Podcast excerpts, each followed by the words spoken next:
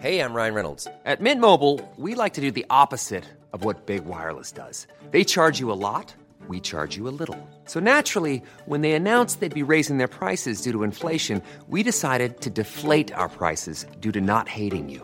That's right. We're cutting the price of Mint Unlimited from $30 a month to just $15 a month. Give it a try at mintmobile.com slash switch. $45 upfront for three months plus taxes and fees. Promo rate for new customers for limited time. Unlimited more than 40 gigabytes per month. Slows. Full terms at mintmobile.com. Heraldo Media Group presenta la información y el entretenimiento que usted necesita para estar enterado, también en su descanso. Informativo El Heraldo Fin de Semana, con Sofía García y Alejandro Sánchez, por El Heraldo Radio, con la H que sí suena y ahora también se escucha.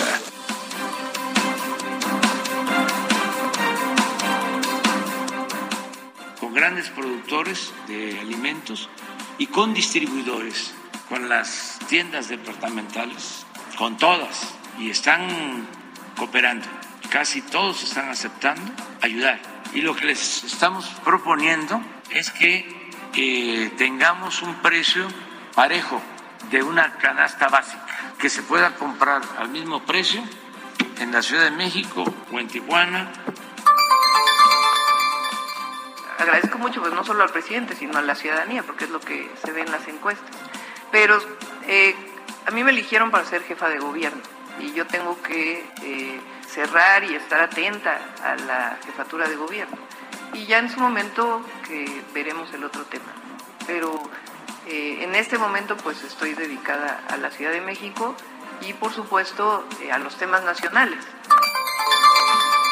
podemos hablar de cómo estamos enfrentando el desafío de reconstruir nuestra infraestructura educativa y de poder construir un modelo de educación que sea verdaderamente útil para Jalisco. No lo que hoy se está discutiendo a nivel nacional, que una vez más vemos un ánimo centralista que habla o plantea ideas de concentrar los temas de educación en la federación y desde ahorita les decimos, con Jalisco no cuenten. Aquí vamos a defender nuestra autonomía como Estado.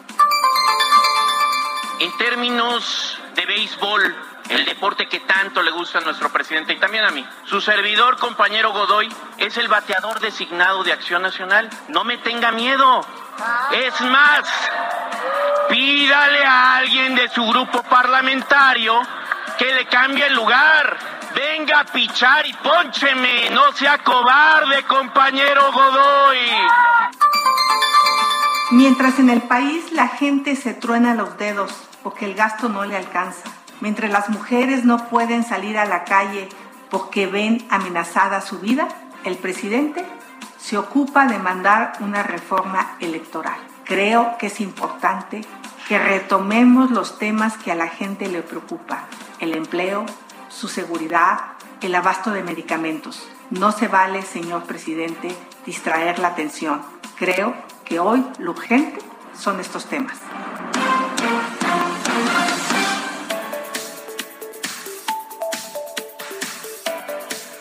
Hola, ¿qué tal? Muy buenos días. Son las 7 de la mañana ya con tres minutos de este 30 de abril. Ya llegamos al final de este, de este mes de abril y bueno, pues sin duda eh, nos da mucho gusto seguir con ustedes aquí en los micrófonos del informativo fin de semana. Recuerda que estamos todos juntos hasta las 10 en todas las frecuencias de El Heraldo Radio a nivel nacional, ya lo sabe, de punta a punta y también más allá de las fronteras. Quédese con nosotros, vamos a platicar de muchas cosas. Hoy es 30 de abril, es el día de los más pequeños de casa, de las niñas, de los niños, en donde, bueno, pues sin duda siempre es una fecha en la que además de hacer un alto en el camino para reflexionar en qué momento nos encontramos, bueno, pues también es el momento en el que todos nos acordamos de nuestra infancia, cómo fue esa infancia, quienes fuimos afortunadas, afortunados de, tener pues una familia y crecer en siempre rodeados de amor y, y bueno, blindados de todo lo malo que pueda pasarnos afuera. Bueno, pues la verdad es que aquí andamos siempre recordando esos momentos. Alex Sánchez, ¿cómo estás? Me da mucho gusto saludarte en este 30 de abril el Día del Niño y de la Niña. Feliz Día del Niño, Sofi, del niño interior, como dicen Ah, eso, eso- muchos. eso nunca hay que perderlo. Nunca hay que perderlo. Buenos días a todos los que nos escuchan a lo largo y ancho del país. La noticia no descansa y menos en sábado 30 de abril, donde estamos celebrando precisamente el Día del Niño, que es una idea que surge el 20 de noviembre de 1959, cuando la Asamblea General de la ONU tuvo una reunión en Ginebra, Suiza, en la que decidió reafirmar los derechos de los niños universalmente mediante la aprobación de la Declaración de los Derechos del Niño y la Convención precisamente sobre los derechos del niño. Desde entonces, y aunque la celebración mundial es el 20 de noviembre, cada país ha elegido un día especial para celebrar y organizar actividades con el fin de ayudar a desarrollar el bienestar de los pequeños en todo el planeta. Haremos en el transcurso de este informativo de fin de semana una revisión a cómo llegan los niños de esta generación que les ha tocado una vida difícil, no se diga a los más pequeñitos dentro de los pequeñitos, A los niños, porque que hasta en les estos dicen niños COVID, dos ¿no? años son niños COVID, no necesariamente porque tengan dos años de edad, que hayan nacido, sino niños de cinco años, por ejemplo, que tuvieron que ir a su kinder, pues más bien ya no a ir, se quedaron en casa para tomar estas actividades del kinder desde la casa. Y ha sido una situación muy complicada, pero también Cosa diferente que nos tocó vivir a nosotros. el asunto No de la inseguridad, por Claro, ejemplo. Hoy los niños, ¿qué es lo que más recuerdas tú de niños? Por eso, o sea, nos tocó un- circunstancias totalmente distintas, empezando por la pandemia y la seguridad, como lo dices. Pues yo salía a las calles, ¿no? Jugaba en la bicicleta con mis primas, iba con mis primos. Ahora es que tenía más primos que primas cuando estaba eh, chiquita y jugábamos, ya sabes, bici, avalancha, eh, triciclo, pero en la calle. Siempre me acuerdo que en casa de la abuela estábamos siempre afuera, en la calle. Y ahora, lo más peligroso es que los niños salgan a la calle a jugar, ¿no? ¿Tú qué jugabas, por ejemplo? Mira, hoy yo, yo jugaba todos los juegos que ya no se juegan ahora. ¿Quién no recuerda aquí a mi querido Quique o el querido productor Héctor Vieira, por ejemplo? Se que que seguramente nos tocó jugar canicas, trompo, El avioncito. yoyo, el avión, el bolillo. ¿Jugaron bolillo, ¿Bolillo? alguna ¿Cómo vez? era el bolillo? Pues era un palito de madera que le sacabas punta de un lado, hacías un hoyo, atravesabas el palo y con otro palo lo levantabas en el aire y le agarrabas un batazo y aquel que pegara el hit más grande o el home run, pues era el ganador y tú tenías como rival que adivinar a cuántos pasos había Oye, ¿por qué llegado ese bolillazo. Porque el palito que se atravesaba en el hoyito Ajá. le sacabas ¿Filito? eh, eh, de la orilla precisamente para que agarrara ese esa velocidad o ese combo y pudiera eh, pues Llegar lejos. más lejos había otro que se llamaba hoyos donde hacías éramos cinco personas pues hacías cinco hoyitos desde una distancia de dos, tres metros dabas la pelota y cada uno tenía su hoyo. Donde esa pelota cayera, el otro, los demás corrían. Entonces tú ibas por la pelota habías caído castigada en el hoyo Ya, no. para tomar la pelota y aventársela en la espalda a aquel que le tocara el pelotazo, ¿me explico?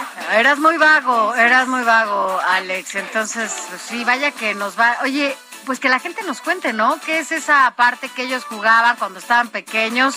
Y, y si tiene hijos o hijas, ahora que juegan, porque bueno, pues hay ya eh, hasta en eso ha habido cambios importantes Ah, y se extrañan, ¿eh? Y se otro, extrañan había otro los, que era los juegos de como, antes. hacías una rueda en la tierra, como en esta mesa donde estamos ahorita, que es como de un metro de circunferencia, Ajá. y le llamábamos tacón, entonces agarrabas el zapato más viejo de tu casa, le quitabas el tacón. Ajá. En, este, la tapa, en esta circunferencia, sí, el tacón, Ajá, el tacón, ajá. la tapa, y entonces ponías canicas y ponías monedas y jugabas tacón sacando del círculo las canicas y las monedas. Las canicas era muy fácil, pero las monedas había que agarrarlas de la mera orillita Ya.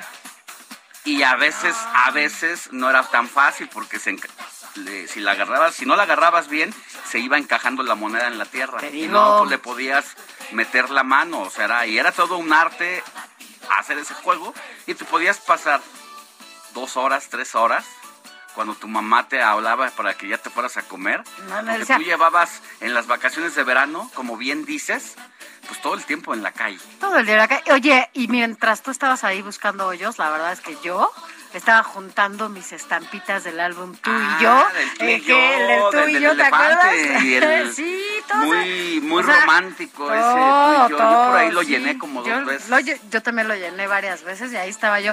Aunque ya fue mi etapa más ya de adolescente, seguramente también tú como, como 12, 14 niño. años. Bueno, sí, niña, ¿no? Todavía, Pues sí. esa, a ver, está chiquita en la primaria. Estaba yo en la primaria todavía. ¿Jugaste resorte? Pero resorte, avión, creo que lo más No, difícil. hombre, hay no, muchos juegos. nunca me hay llevé. Burro entamalado.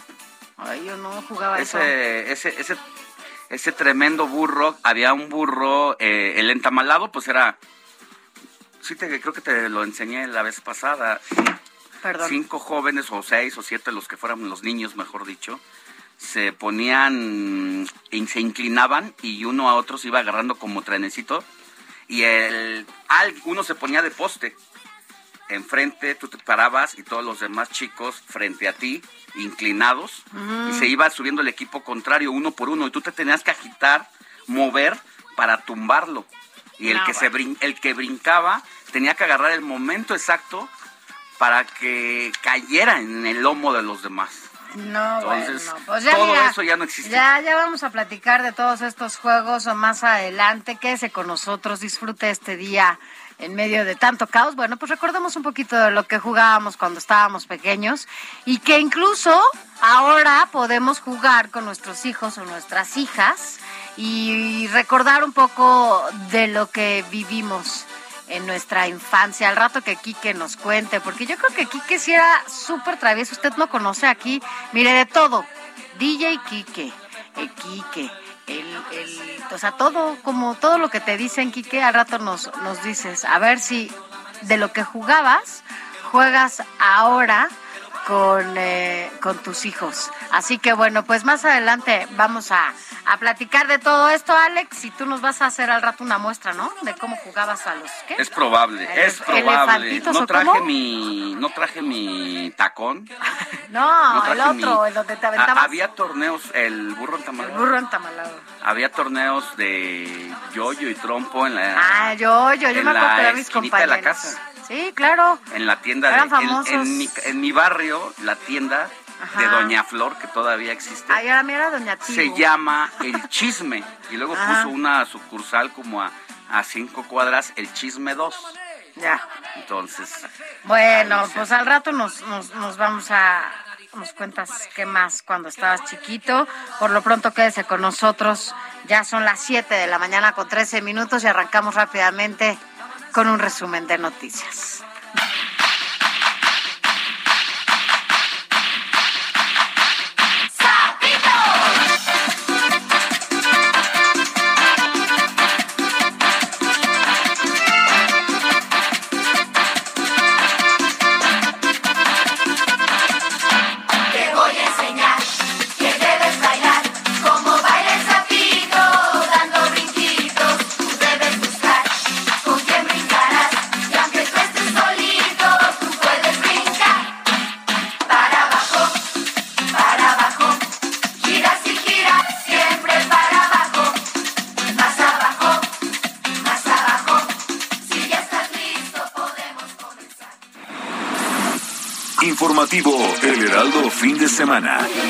Más importante en resumen.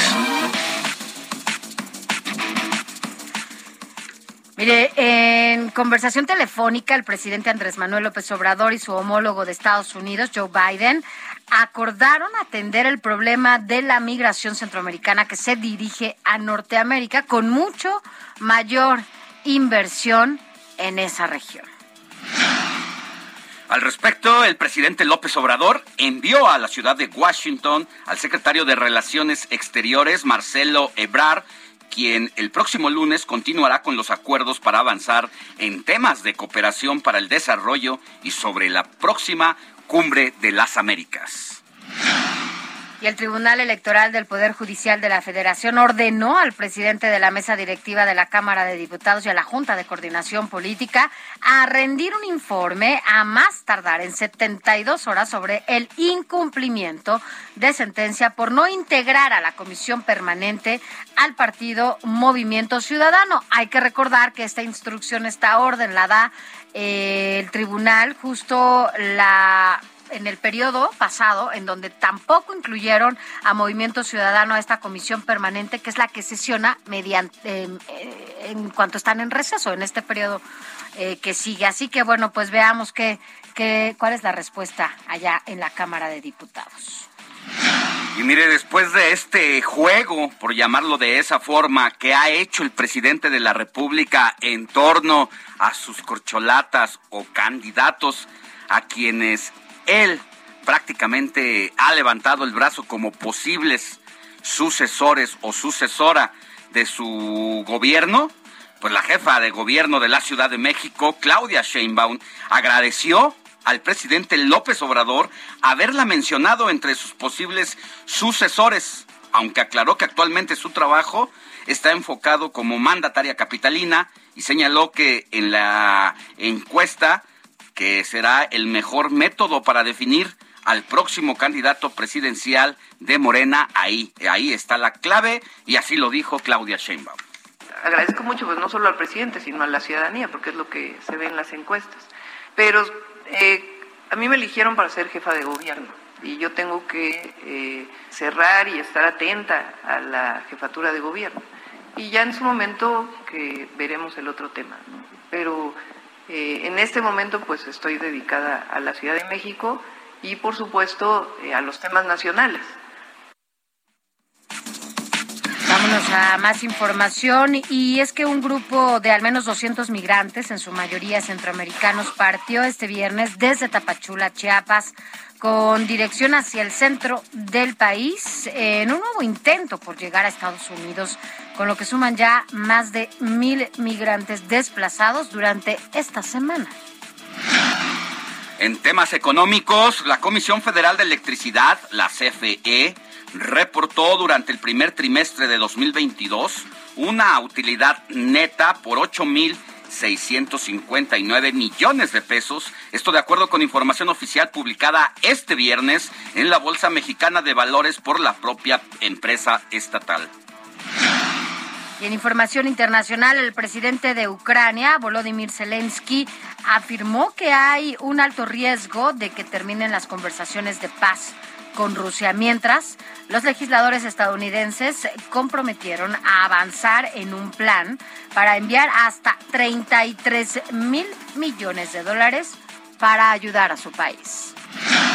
El Ministerio de Salud de Italia confirmó que a partir de este domingo concluye la obligatoriedad del certificado COVID-19 en lugares como cines o gimnasios lo que se suma al uso del cubreboca solo en medios de transporte y espectáculos en recintos cerrados.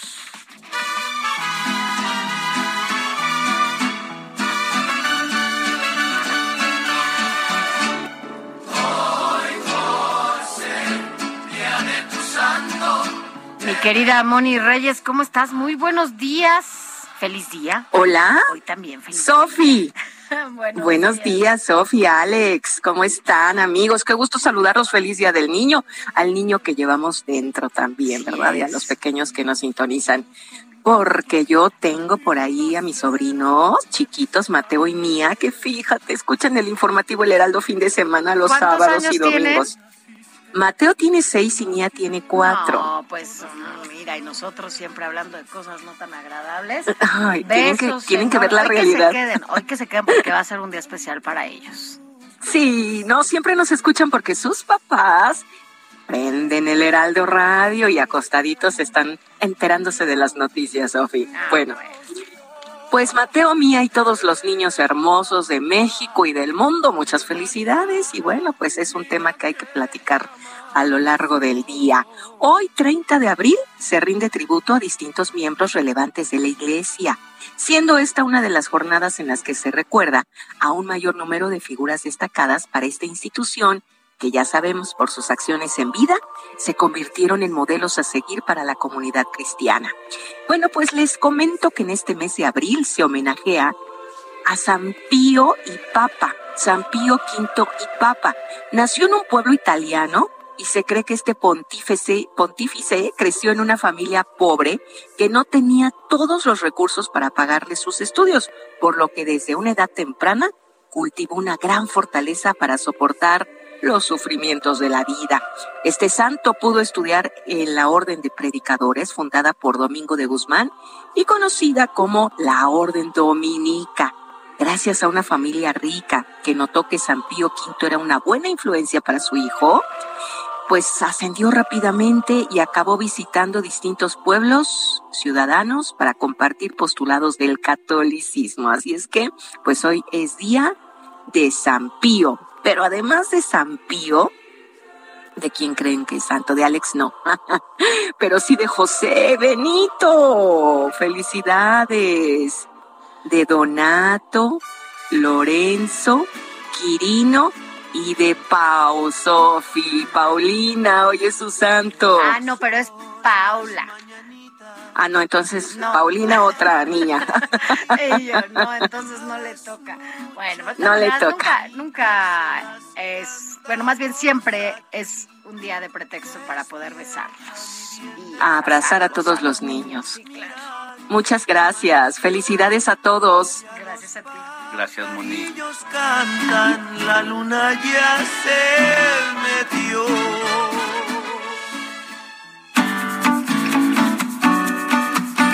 Escríbanos o mándenos un mensaje de voz al WhatsApp del informativo fin de semana 5591 63 5119.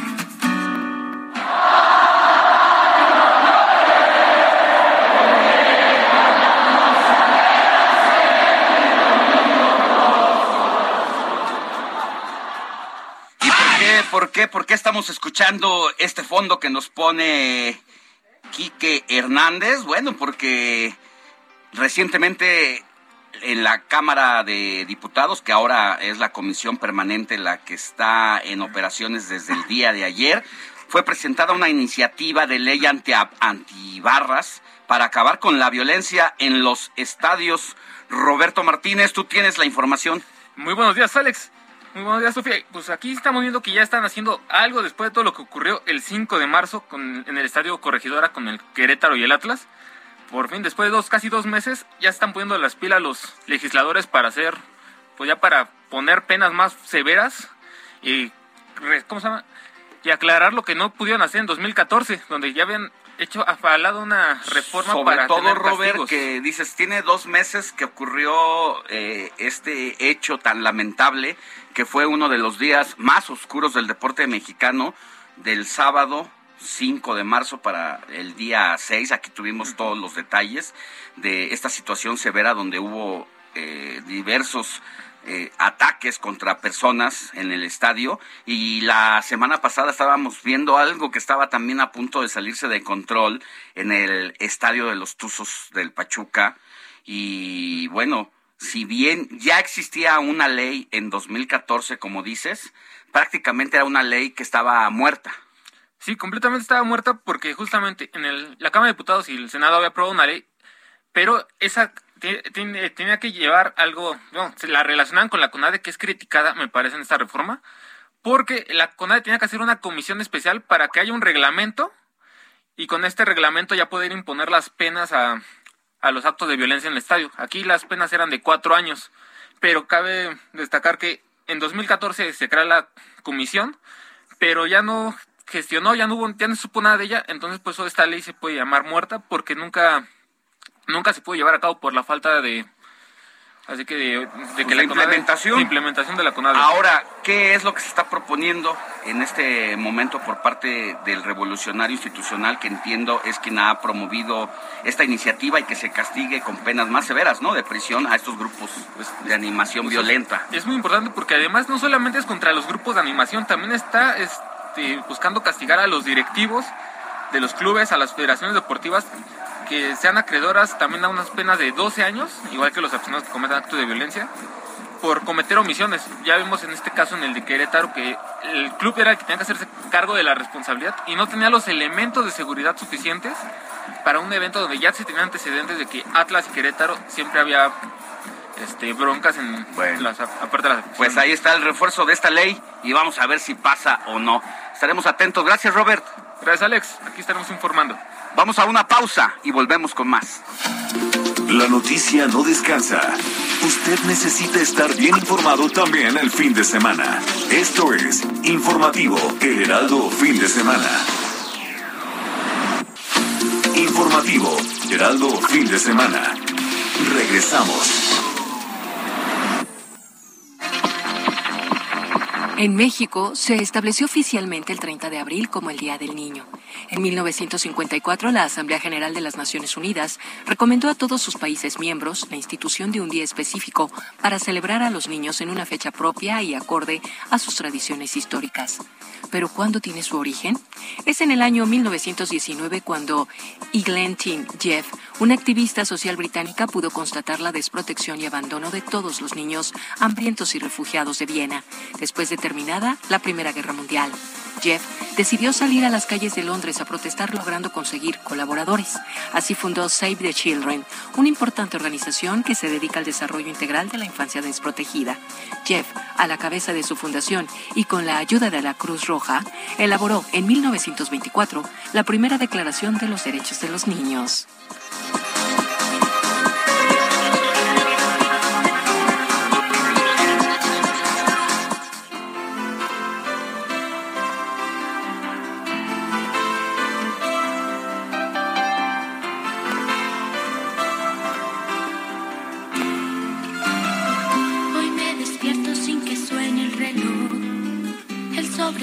Que me da la emoción. ¿Acaso estreno un nuevo corazón? Para ti, para mí, para dos. Dejo la cama con un salto veloz. Enciendo el radio para oír el rock. Y me preparo para irte a buscar un café, unos jeans nada más.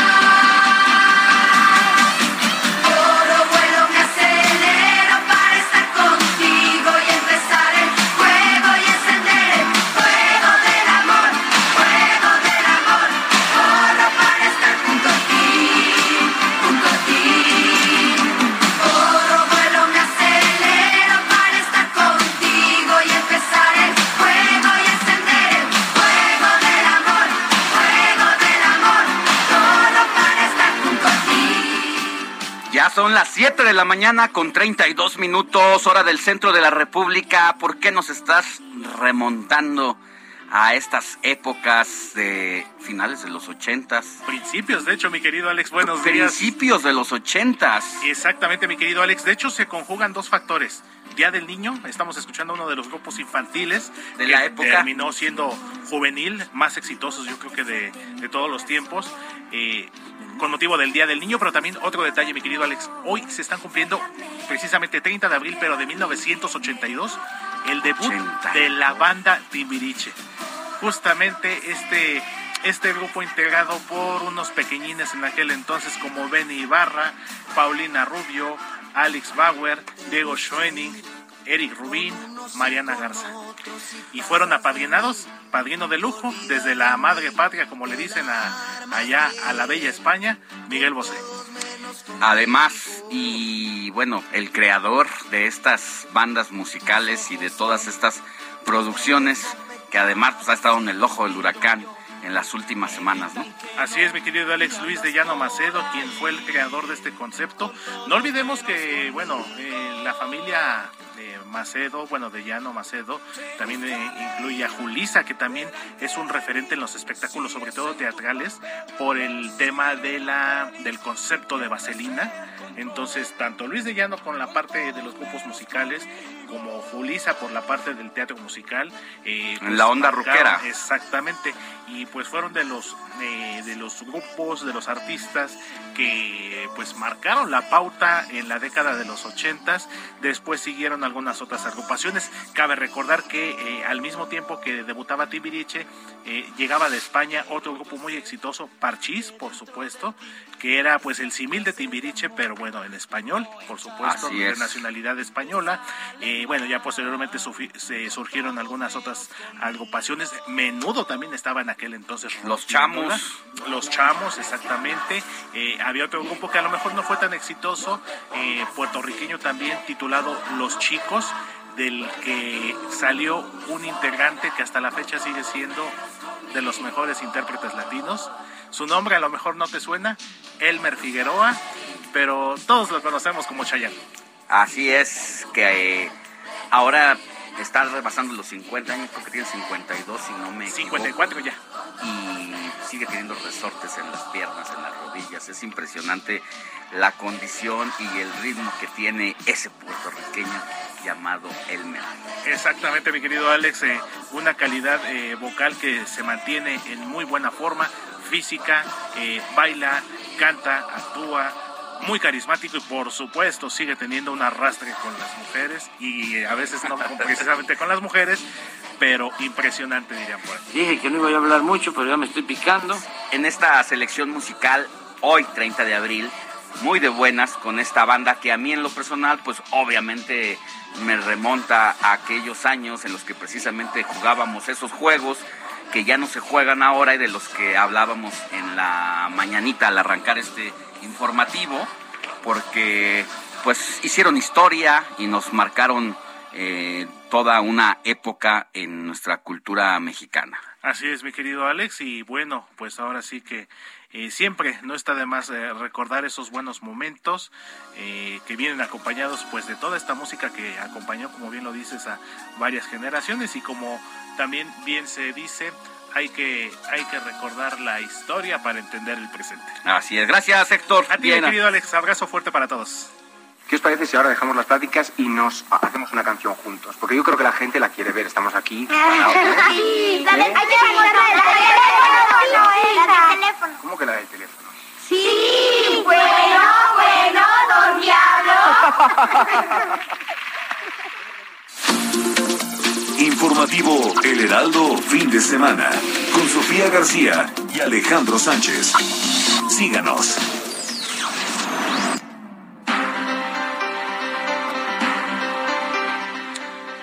Hablando precisamente de las conmemoraciones en este 30 de abril, además de los santorales que ya nos decía Moni Reyes, además de ser la celebración del Día del Niño aquí en México, también se celebran otras cosas y en este caso es el Día Mundial del Tai Chi porque la UNESCO lo reconoce como patrimonio cultural inmaterial de la humanidad. Pero precisamente para conocer todos los detalles y que empezar por quienes no estamos familiarizados con esta disciplina, pues agradecemos que esté con nosotros al maestro Shifu Agustín Martínez, quien es precisamente director de la Escuela Mexicana de Wushu. Buenos días, maestro, ¿cómo le va? ¿Qué tal? Buenos días. Estamos aquí ya este, en los preparativos, en los últimos preparativos para este festejo. Gracias por el espacio. No, hombre, gracias a usted por tomarnos la llamada y que nos dé el ABC de cómo entender esta cultura que cada vez es más gente la que pues se acerca a esta, yo le digo disciplina, pero cuéntenos usted cómo, cómo lo, cómo, cuál es el concepto y hacia dónde nos lleva esta área. Sí, claro que sí. Eh, El Tai Chi es un arte marcial de origen chino. Sin embargo, en los últimos años está más enfocado a lo que es la prevención de, de enfermedades, es decir, a cuidar nuestra salud. Y es un poco más el enfoque de aprender a vivir el aquí y el ahora y el conectar la mente y el cuerpo en una misma acción.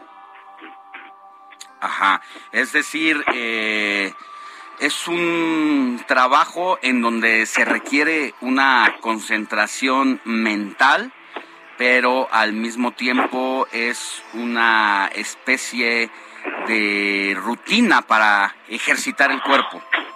Así es, trabaja tanto la parte externa, la parte de la fuerza, la coordinación, la elasticidad y flexibilidad, en la parte externa. Y en la parte interna, bueno, se trata de equilibrar la parte emocional, que de acuerdo a la medicina china, los excesos de emociones es lo que hace que eh, nuestro cuerpo se enferme o los órganos se enfermen. Entonces, eh, con esta rutina, con este trabajo que se lleva a cabo en el Tai Chi, eh, es una manera de, de liberar, despresurizar todas esas cargas emocionales que a veces no son buenas para la salud. Así es. Eh, se trata, como te decía, de equilibrar un poco más la parte emocional a través de vivir el aquí y el ahora. Es decir, la mayor parte del tiempo estamos pensando en muchas cosas y haciendo la mitad de una. Eh, y lo ideal sería que podamos organizar nuestros pensamientos y nuestro tiempo para que lo que estás haciendo en este momento sea lo realmente importante y puedas disfrutarlo. Para quienes no han tenido o no hemos tenido la oportunidad de acercarnos, ¿cuál es la recomendación que nos da inicialmente para conocerla y, por qué no en una de esas, enamorarnos del Tai Chi y quedarnos como una forma de vida? Claro, yo creo que el primer paso es querer mejorar la salud. Una vez que ya tomamos esa decisión, buscar a un especialista en esta actividad, ya que muchas veces como hay más demanda, muchas personas no están capacitadas y no nos van a llevar a tener una mejor salud. Eh, ese es el primer paso. Después, eh, buscar el espacio. No necesitamos un espacio con grandes dimensiones, ni mucho menos.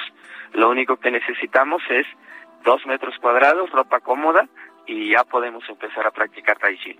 ¿Cuáles son los secretos de del Tai Chi? Eh, secretos en cuanto a qué, En cuanto a los desplazamientos, el, el, el manejo del cuerpo, de los brazos, de las piernas. Sí, eh, una vez que nosotros eh, entramos a una clase nos van a enseñar a respirar, nos van a enseñar a sentir un poco más nuestro cuerpo. Muchas veces pensamos que lo conocemos, pero no siempre es así, ya que a veces andamos tensos y no nos damos cuenta. Entonces el primer paso es aprender a conocer tu cuerpo, aprender a respirar y aprender a disfrutar lo que estás haciendo. Entiendo que tienen programada esta mañana una actividad en donde le toca a usted estar presente porque al mismo tiempo también se va a replicar en otras partes del el mundo, ¿no? Así es, eh, nosotros estamos aquí en la explanada del Palacio Municipal de Naucalpan, justo estamos aquí en los preparativos.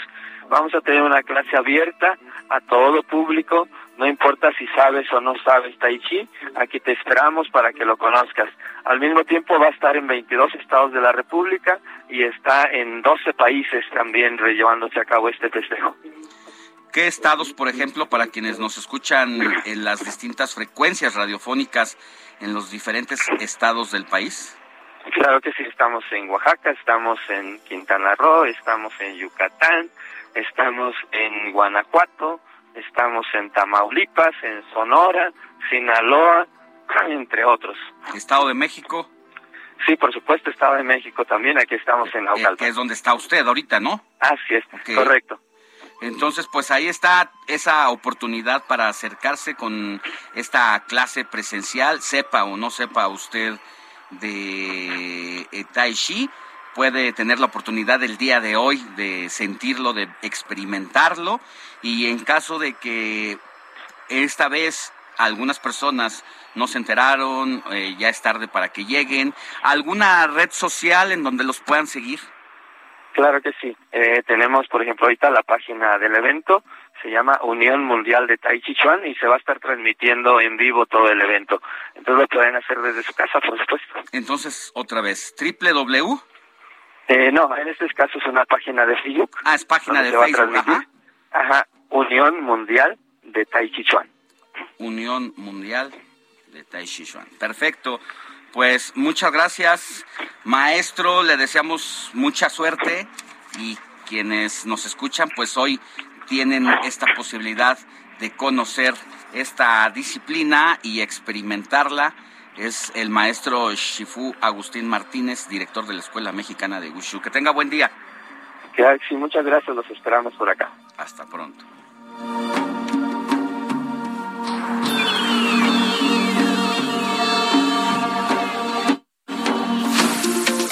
Informativo El Heraldo fin de semana con Sofía García y Alejandro Sánchez. Síganos. Ya son las 7 de la mañana con 44 minutos, hora del centro de la República. Mire, ya nos han estado llegando mensajitos al WhatsApp del informativo que es el 5591 63 51 19. Hola, yo jugaba trompo, valero, polillo, bolillo, canicas, tacón, carros de madera con valeros metálicos, por supuesto, de esa manera hacíamos las avalanchas y de volante un cordón de cada extremo para llevar precisamente pues el mando de ese carro que en algunas bajaditas agarraba gran velocidad a pesar de que las llantas eran metálicas, bueno, pues de valeros. Saludos desde Tecámac, Estado de México, feliz Día del Niño. Esos juegos que mencionan son de las mejores cosas de la etapa de ser niños, la capacidad de organizarse y respetar las reglas del juego. Además, es algo que se da de manera internacional en todas las culturas. Por eso tuvo tanto éxito la serie El juego del calamar. Es Jorge Porras y nos manda saludos. Saludos, Jorge. Gracias por sintonizarnos. Por los jueguitos, y ¿no? por que hacernos recordar diciendo. al mismo tiempo todos estos juegos. Mi Sofi. Ay, sí, qué cosas. La verdad es que dicen que recordar es volver a vivir. Así que lo importante de todo esto es que podamos justo trasladarnos a esas fechas que, que fuimos felices y que la verdad ahora podemos replicar y justamente hacerlo, si es que ah, eh, se tienen hijos, bueno, hacerlo, sino con los sobrinos o con los primitos. El chiste es no dejar que ahora la tecnología no nos deje poder convivir y estar justamente en familia o con amigos. Oye, porque las tecnologías se hicieron para acercar las comunicaciones, pero cuando vamos a la casa de la mamá o de la hermana, del tío, del primo, a veces pues las tecnologías o los aparatos de la tecnología lo que hacen es alejarnos, ¿no? Porque estamos sentados y precisamente eh, en lugar de estar conviviendo, estamos usando el Están WhatsApp. pegados para al teléfono, viendo el celular, viendo WhatsApp, viendo TikTok. Estás con alguien, es más, deja a los niños, hasta los adultos. Estás con alguien platicando y lo único que ven es el celular. Y es cuando dices, con permiso, pues si ya estás acompañado o acompañada, mejor te retiras de la mesa. Pero bueno, eh, vamos a hablar del Día del Niño en todas sus esferas sociales. Al ratito platicamos con usted de todo eso. No, no solamente esta parte, que la verdad es que si usted nos escucha y tuvo el privilegio también de crecer como nosotros en la calle y poder jugar. Eh, bueno, pues ahora las cosas son distintas y también se tienen que, que- que hablar de esas cosas, sobre todo porque estos días también nos hacen eh, poner una pausa para que reflexionemos y, y veamos las cosas de otra manera y sobre todo veamos la realidad que se vive en la mayoría de este país.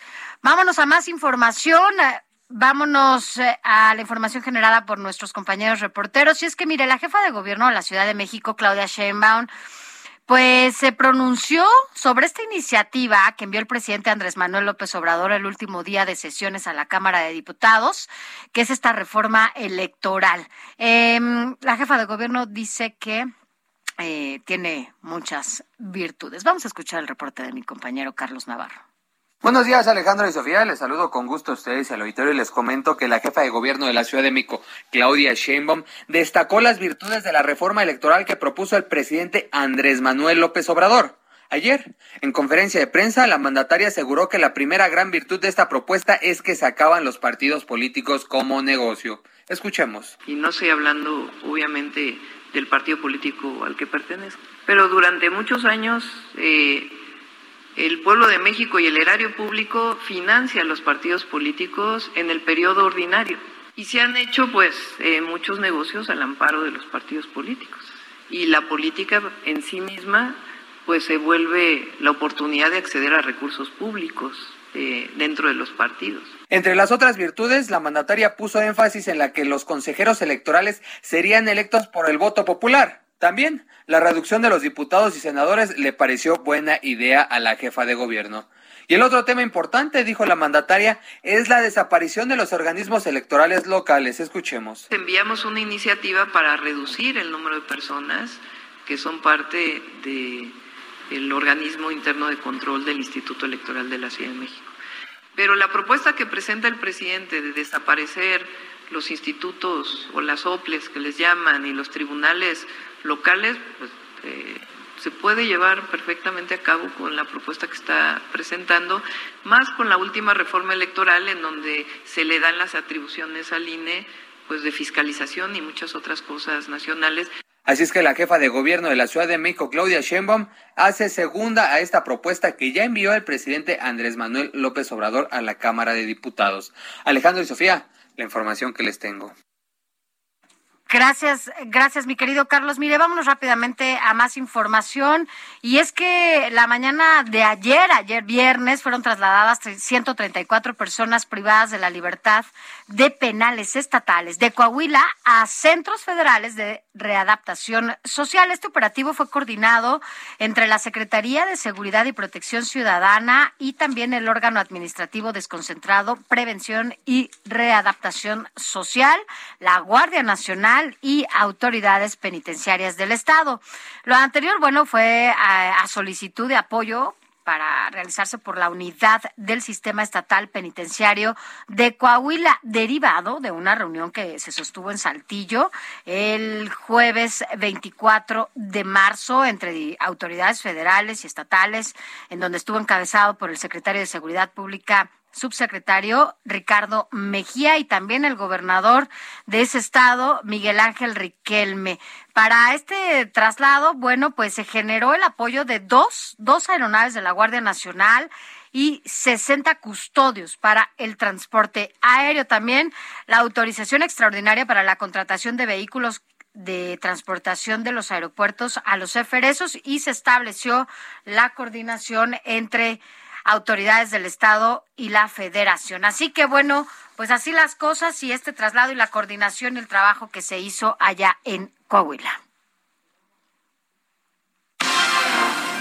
Raimundo Sánchez, Periscopio. Mi querido Raimundo Sánchez, subdirector editorial del Heraldo Media Group, muy buenos días. ¿Qué tenemos en el Periscopio hoy? Mi Alex, Sofi, buenos días. Eh, los saludo con mucho gusto en este pues, sábado ya. Feliz día, Ray. Feliz día del niño. aunque ya somos, yo en mi caso soy un niño cincuentón, pero bueno. Nosotros eh, casi, feliz- eh, casi, casi, pero bueno. feliz día a todos los niños y las niñas de este, de este país. Y bueno, vamos a, a entrar en materia eh, hablando de pues de un tema que al parecer podría parecer ya a estas alturas medio añejo, pero ya este, veremos que no lo es tanto. Eh, el periscopio vio lo de la reforma eléctrica, este, este asunto que de todo lo que pasó el domingo 17 de abril eh, con la reforma eh, o la iniciativa de reforma eléctrica que presentó el presidente Andrés Manuel López. Y bueno, ahí la primera lección que, de lo que pasó con este rechazo a esta iniciativa es que se desmorona el mito del presidente invencible. Eh, la oposición, recordemos, unida votó contra esta propuesta que buscaba entregar eh, a la Comisión Federal de Electricidad el 54% del mercado nacional y bueno, pues prácticamente es el primer gran revés, la primera gran derrota que, que propina la oposición al presidente López Obrador. Eh, aunque bueno, hay que hay que mencionar que este revés es es más atribuible al blindaje legal e institucional que, a la oposición, pero bueno, esta supo aprovecharlo muy bien, porque a pesar de tener 223 diputados contra los 275 de la bancada de Morena, eh, pues a cargo de Gran Sumier, y pues hizo de todos modos volver el polvo al oficialismo, se quedó a 59 votos de alcanzar eh, la mayoría calificada requerida para reformar la Constitución este porcentaje pues todos sabemos está establecido en el artículo 135 de la de la Carta Magna, de la misma Carta Magna que se quería eh, reformar. Eh, y bueno, ¿y por qué? Y me está hablando de esto, porque Alex Sofi, pues que a partir de eso, Morena eh, empezó a tachar de traidores a la patria a estos diputados de oposición que votaron en contra de la de la reforma del presidente López Obrador y ahora pues hasta Mario Delgado quieren juiciar y van a meter denuncias, aunque pues no, no se ve nada claro, parece que todo es mediático, pero bueno, eh, a raíz de esto, pues Mi Ray, nos quedan 20 segunditos, ya sabes, guillotina. se polariza todo y hay una iniciativa que acaba de enviar el presidente que es la, iniciativa de reforma electoral para pues hacer a modo su eh, pues por su modelo electoral y acusado a los traidores pues va a necesitar de esos traidores para sacar la iniciativa adelante. Gracias, Ray. La noticia no descansa. Usted necesita estar bien informado también el fin de semana. Esto es Informativo El Heraldo Fin de Semana.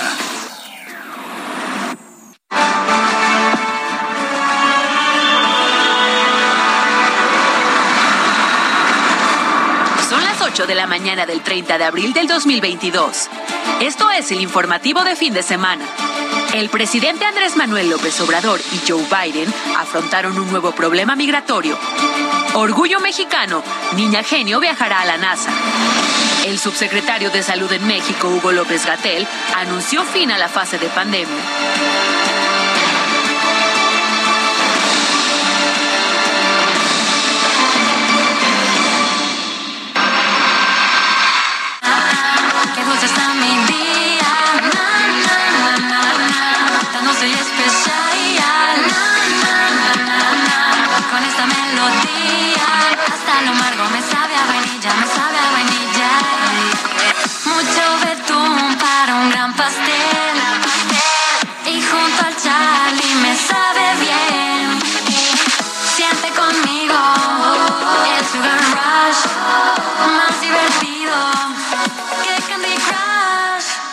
Estamos viendo y escuchando a Mis Pastelitos, conocidísima ahora en estas nuevas generaciones.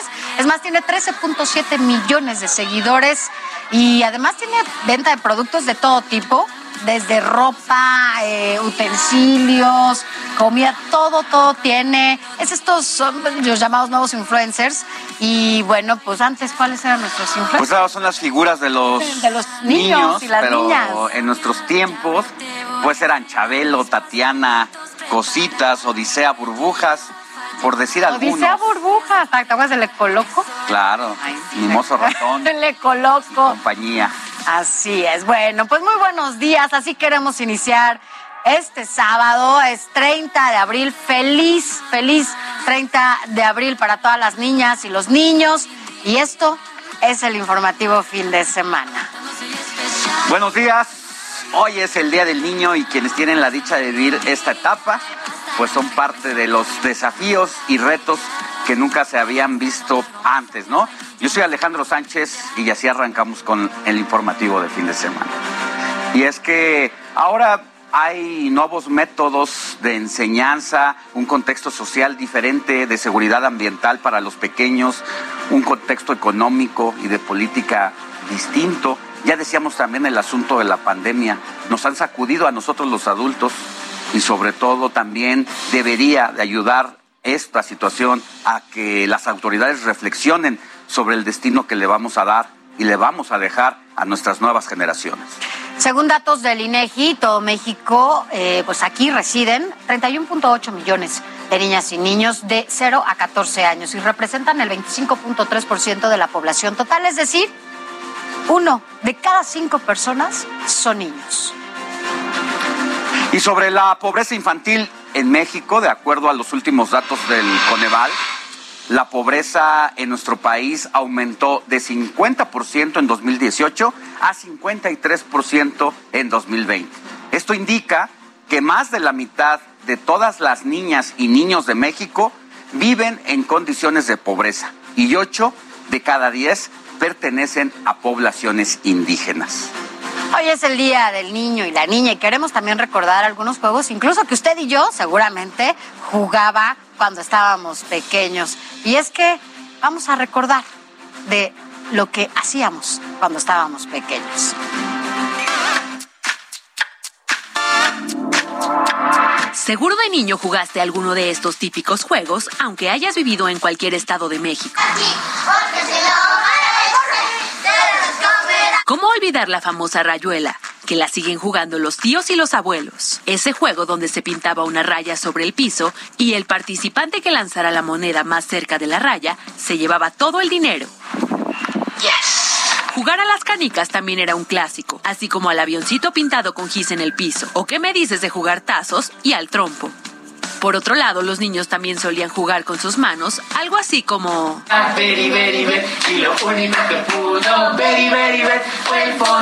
O seguro también recordarás el juego del stop.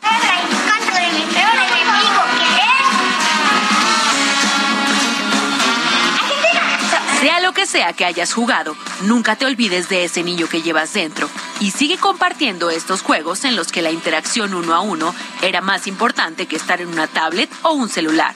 Aún así, feliz Día del Niño. Gaby Guzmán, Heraldo Media Group. Bueno, ¿cuántos juegos no? ¿Qué más jugabas? Además de esto. La rueda de San Miguel, por ejemplo. Ah, la rueda de San Miguel también era eh, de las... ¿Cuál otra? Bueno, ¿Qué ya El otro, decíamos en la sí. mañana. Desde Eh, el burro entamalado. Burro entamalado. ¿Eh? ¿Qué Yo, tal? yo, bueno, sí, resorte, ra- eh, rayuela creo que no, pero el yoyo, ¿te acuerdas del yoyo? Sí. El trompo, el trompo ¿Jugaste también. coleadas alguna vez? Coleadas, sí, me daba miedo porque no me gustaba estar hasta atrás porque te daban unos golpes, pero sí, sí, sí lo hacía. Avioncito bueno, ya también habíamos dicho jugaba. algunos otros, ¿no? Bolillo, tacón, en fin, hay una serie de juegos que desafortunadamente por las redes sociales ahora pues ya se han olvidado en las nuevas generaciones. Ahora Hoy es más fácil agarrar una tableta y perderse ahí una hora o más porque pues tienen otras actividades. Ah, ahora juegan Candy Crush o cosas así. no, bueno, pero bueno, así las cosas. Mire, antes los niños, pues precisamente teníamos una cultura más familiar basada en la interacción con los amigos, los primos, los tíos y nuestros padres. Pero el avance de la información y las tecnologías, pues ha cortado las distancias y nos acercó con el mundo. Pero esto, ya lo decíamos, también nos alejó de nuestros seres queridos.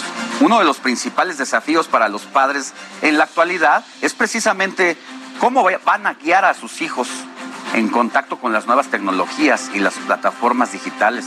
Es que en los últimos años se han hecho virales muchos retos en las redes sociales, como lo son la ballena azul, que consistía en cumplir una serie de, sobre- de retos, desde robar dinero de la cartera de algunos de los padres hasta llevar a intentos de suicidio. ¡Qué horror! Eh, también hay otros retos, Sofía. Sí, este Coronavirus Challenge y resulta que este reto pues consistía en lamer inodoros para pues ver quién contagiaba primero o quién se contagiaba primero de COVID-19 y otro que se llamaba eh, Cascarón Challenge que además consistía en que bueno pues algún producto con todo comer. en comer un producto con todo y su envoltura. La verdad es que estos, eh, ¿cómo se llaman? Retos, ¿no? Es, no, no aportan absolutamente nada y al contrario ponen en riesgo a, a los niños, ¿no? Con este tipo de cosas. Imagínate a los niños estar ahí en el inodoro lamiendo para ver si tenían o no coronavirus. Pero Bueno. incluso hay retos más peligrosos, ¿no? Así es, mira, en el estado de San Luis Potosí el reto de desaparecer volvió a ser eh, viral en estos últimos días, lamentable, donde los niños, bueno, pues se esconden de sus padres por horas, aunque no lo crea. El primero en conseguir su alerta Amber es el ganador. Esto es un reto, este, bueno, eh, demasiado además cruel es y no no es posible que se lleven a cabo este tipo de cosas sobre todo cuando se están llevando a cabo tantas desapariciones en este país. Tan solo en estas últimas dos semanas al menos una decena de niños realizaron el reto challenge como lo ellos como ellos lo llaman este tema de desaparecer no o sea Imagínate los papás y la locura de no encontrar a tu hijo y, y solamente cuando lan- lanzan la alerta Amber para buscarlos, pues es cuando aparecen, ¿no? O Sí, sea, sobre todo en el contexto que está viviendo nuestro país en materia de inseguridad donde cada vez hay más homicidios, desapariciones y feminicidios. Entonces, por supuesto, que entrar en la noche, por ejemplo, y ver la cama vacía de tu No. hijo o hija y pasar hasta 48 horas, que ha ocurrido documentado en San Luis Potosí ya con 10 casos, donde los papás están a punto de volverse locos y eh, los chamacos riéndose porque pues ya llevan 24, 36 Y horas. esperando a que lancen la alerta, Algo se tiene que hacer ahí. Los papás necesitan tener mucha comunicación con los hijos para evitar este tipo de situación. Así es. Y bueno, aunque no todo es malo, pues porque hay historias amables y la de Stan es una de ellas. Él es hijo de personas que se dedican a la recolección de basura en Chimalhuacán, Estado de México, y es un estudiante estrella. Vamos a conocer su historia. Durante la pandemia, esta escuelita llegó al relleno sanitario de la comunidad de Escalerillas en Chimalhuacán y evitó que al menos 70 niños y niñas, hijos de padres de recolectores de basura, dejaran de estudiar. Los niños eh, no, no hubo deserción y con esto pues ahora sí que creamos eh, el ambiente para que eh, seguir la actividad. Llevaron mesas, sillas, programas de regularización y maestros porque en esta zona de al menos 300 familias, la televisión, tablet o teléfono celular para el estudio a distancia fue inexistente. De hecho, para la mayoría de ellos la única realidad era separar basura. Hablas con ellos y te cuentan, ¿no? Que ellos, por decir, desde muy pequeñitos, mamá y papá les enseñaron, tal vez no directamente, pero les enseñaron a separar material industrial. Que la botella, que el soplado, que el duro. En esta zona conocimos a Ethan, un pequeño de 10 años motivado por docentes de la Fundación para la Asistencia Educativa a salir adelante, pues su realidad no era ajena a la de los demás niños del lugar. Recogía latas entre la basura y antes de esta escuelita no sabía leer ni escribir. Anteriormente cuando no estaba en el proyecto pues estaba dando vueltas eh, con sus papás en el relleno sanitario, no iba a la escuela, no tenía una buena nutrición y actualmente pues está en la escuela, ahí la lleva, digamos, eh, con sus calificaciones. Hoy continúa con sus estudios de cuarto de primaria en este plantel de la misma fundación, incluso con calificaciones destacadas. Vas a realizar esta multiplicación y yo te voy a ayudar. 12, 13, 14, 18. Más 1. 17. Sí. Se le nota luego, luego el empeño en el que él pone atención, el que él le gusta participar mucho. Hace un año Eitan comentaba que de grande quería dedicarse a manejar maquinaria pesada para remover basura. Hoy sus horizontes se ampliaron. Entonces Aidan comenta eh, que él quiere ser maquinista. Le encanta ver la máquina rascando. Entonces, eh, hablando con él, dice, bueno, yo sí quiero estudiar, pero quiero hacer otra cosa. No sé, es que me gustan muchas cosas. Como abogado, policía, porque aprendo. ¿Qué has aprendido? Las tablas, las divisiones, las restas y las sumas. Ah, y la lectura. Aquí conoció más allá del PET, cartón o latas. Conoció lo elemental para su desarrollo, por ejemplo, amigos y diversión sana. Porque me caen bien. Y fueron conmigo.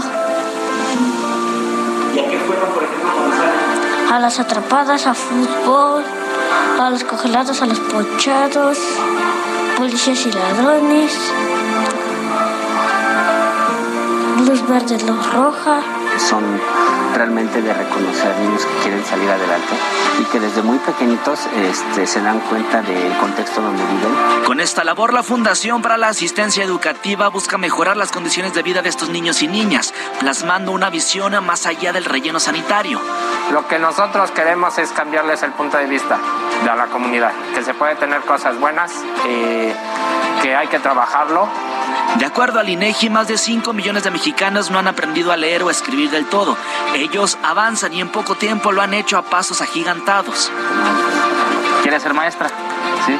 Oye, ¿y qué quieres ser cuando seas grande? Trabajar en el metro. ¿Quieres trabajar en el metro? Sí. ¿Ah, sí? ¿Y qué quieres hacer en el metro?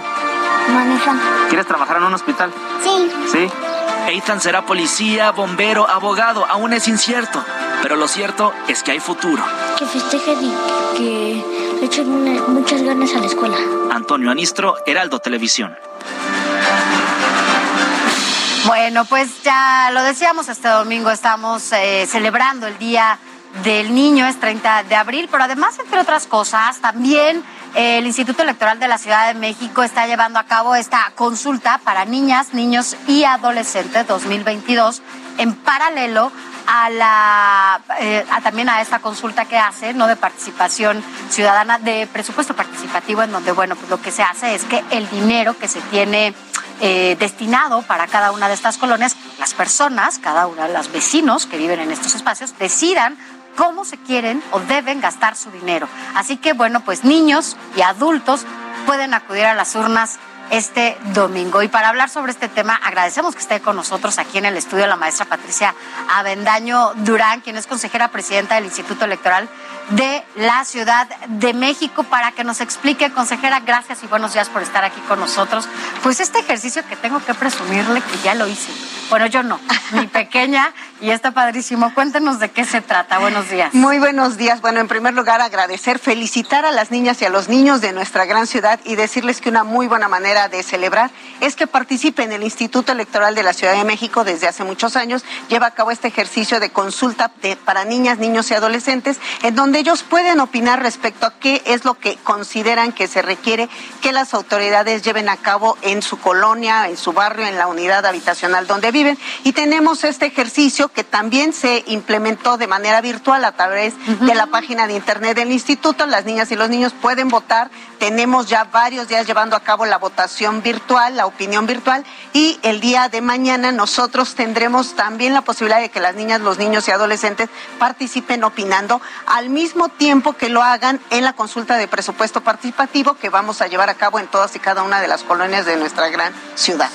Maestra, eh, entonces la participación infantil en este contexto de la participación ciudadana, que tiene que ver con la consulta del presupuesto participativo, es una manera de educación cívica para los menores, irlos involucrando en que tomen decisiones. Así es, totalmente de acuerdo. Una de las funciones esenciales del Instituto Electoral de la Ciudad de México no es solamente la parte electoral o de participación ciudadana del presupuesto, sino crear eh, construcción de ciudadanía, sino crear esta conciencia de todos los habitantes de nuestra gran ciudad, de que todos tenemos derechos desde la niñez que pueden opinar y que pueden incidir en las decisiones de gobierno. Entonces es parte de las tareas, buena parte de las opiniones que hemos recibido se recabaron en escuelas, acudiendo con ellos, platicándole con los directores, pidiéndoles que nos permitieran que los chicos opinaran a través de unos dispositivos electrónicos, tabletas, que lo pueden hacer también desde su casa. Y el día de mañana, de manera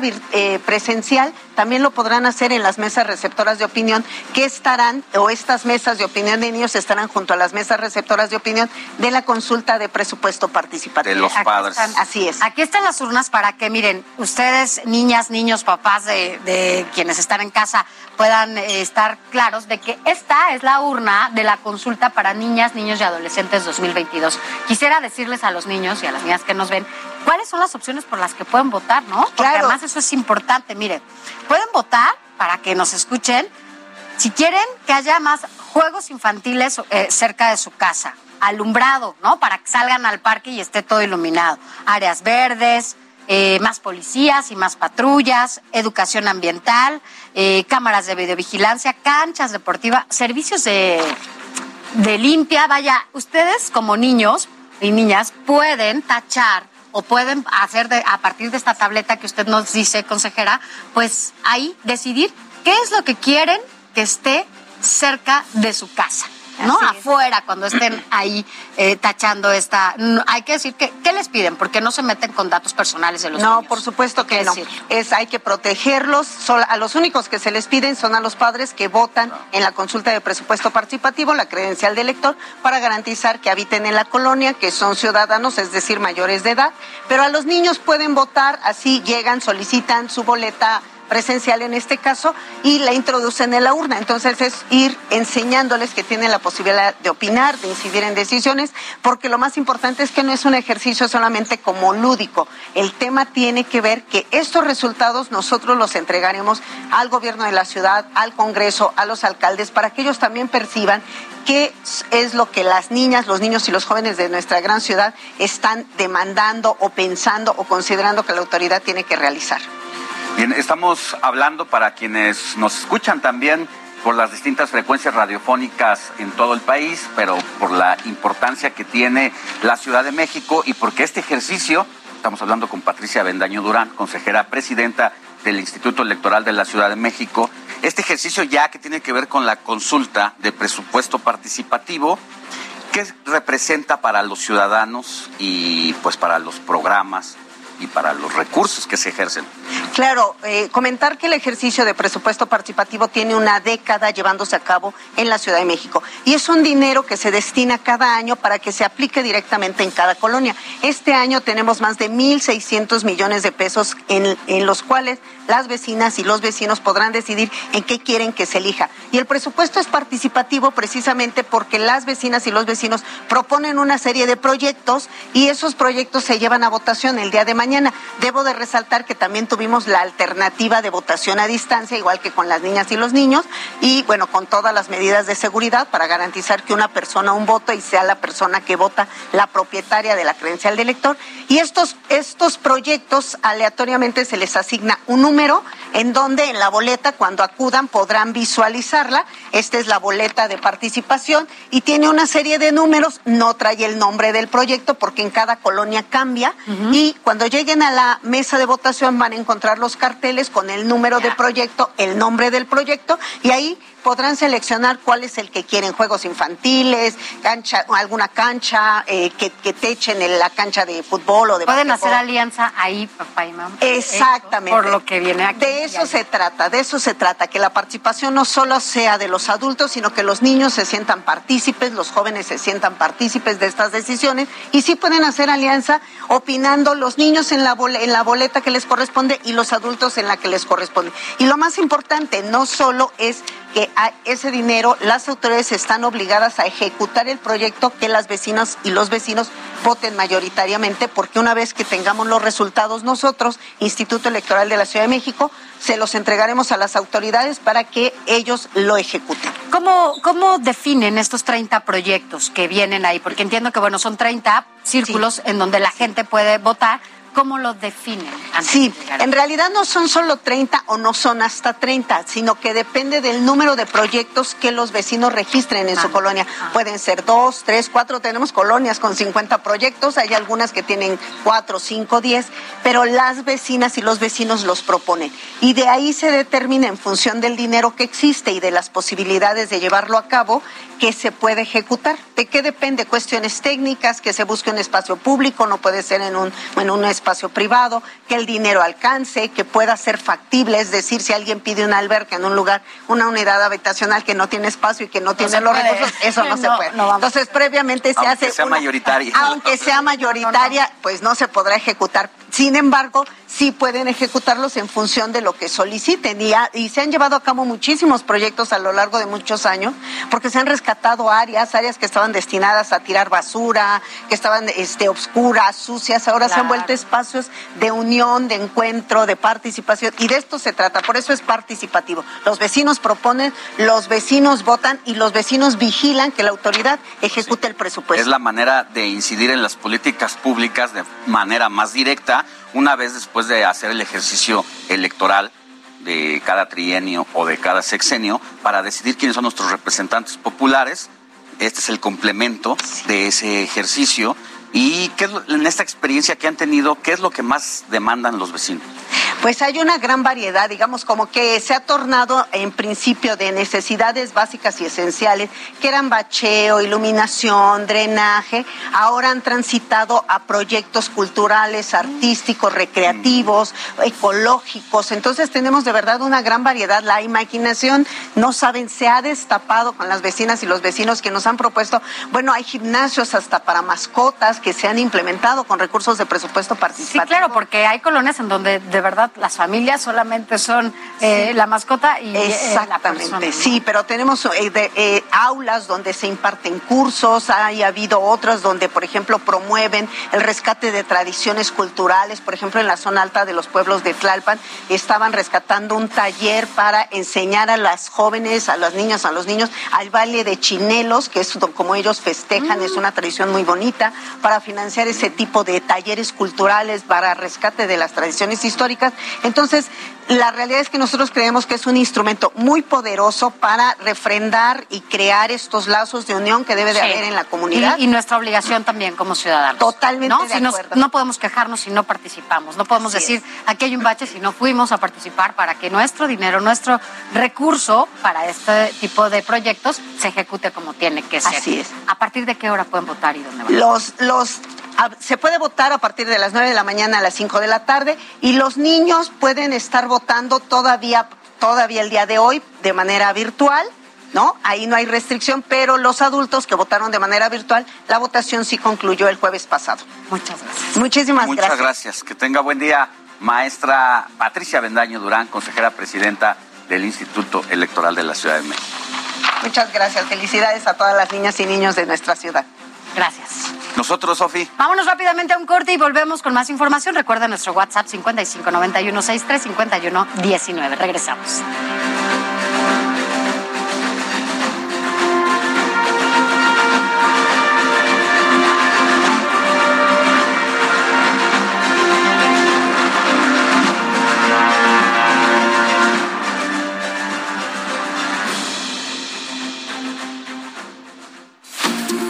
La noticia no descansa.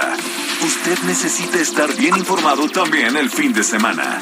Esto es Informativo Heraldo Fin de Semana.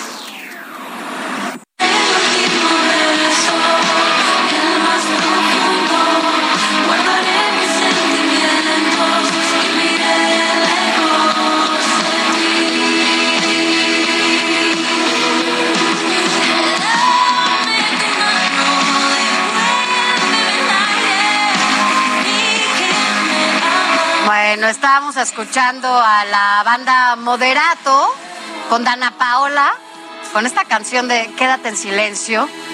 Yo decía, ¿dónde la había escuchado? Porque la estaba yo medio tarareando. Y bueno, pues es que sobre esta agrupación, el día de ayer hay que decirlo, lamentablemente, el tráiler eh, que transportaba sus instrumentos musicales para dar un concierto en la Feria de Puebla, pues fue robado. Esto en plena bahía de descanso de la caseta de Chalco, en la carretera México-Puebla. Eh, iban para allá, les quitaron todo. Iban a la tocada, como se dice en el argot de las bandas musicales. Pero mira, de acuerdo a dicho reporte, los choferes fueron secuestrados por un comando armado, mismos que fueron subidos a un auto encapuchados y encañonados para finalmente ser votados en una terracería. La Fiscalía de Puebla, sin embargo, ya recuperó el tráiler, pero no los instrumentos, por lo que la banda de rock pidió ayuda de las autoridades y esto ya se convirtió como en un modus por parte de los criminales que saben perfectamente qué se están llevando. Hay que recordar que al grupo de Café Tacuba le había ocurrido exactamente lo ¿Y mismo. sabes también a quién? A Molotov, en esta misma carretera. Entonces, vaya, pues no puede ser que no esté pasando nada, ¿no? Estamos hablando de trailers con instrumentos que no son una flauta, sí se nota cuando a dónde Ay, se lo llevan. y el costo, ¿no? Que, que eso repercute en cada uno pues de los grupos de estas bandas, en donde, bueno, pues sin duda pues lamentamos muchísimo que pase esto. Ojalá encuentren rápido sus instrumentos y que podamos escucharlos de nuevo, pues tocando. Vamos a escuchar un poquito más.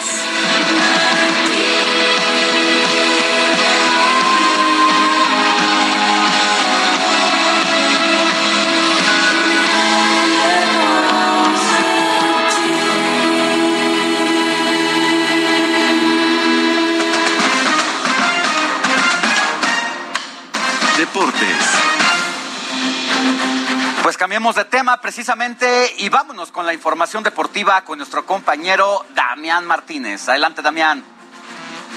Arrancamos con información del Real Madrid, porque en poco más de una hora los Galácticos podrían coronarse campeones de liga ante el Español en el Santiago Bernabéu.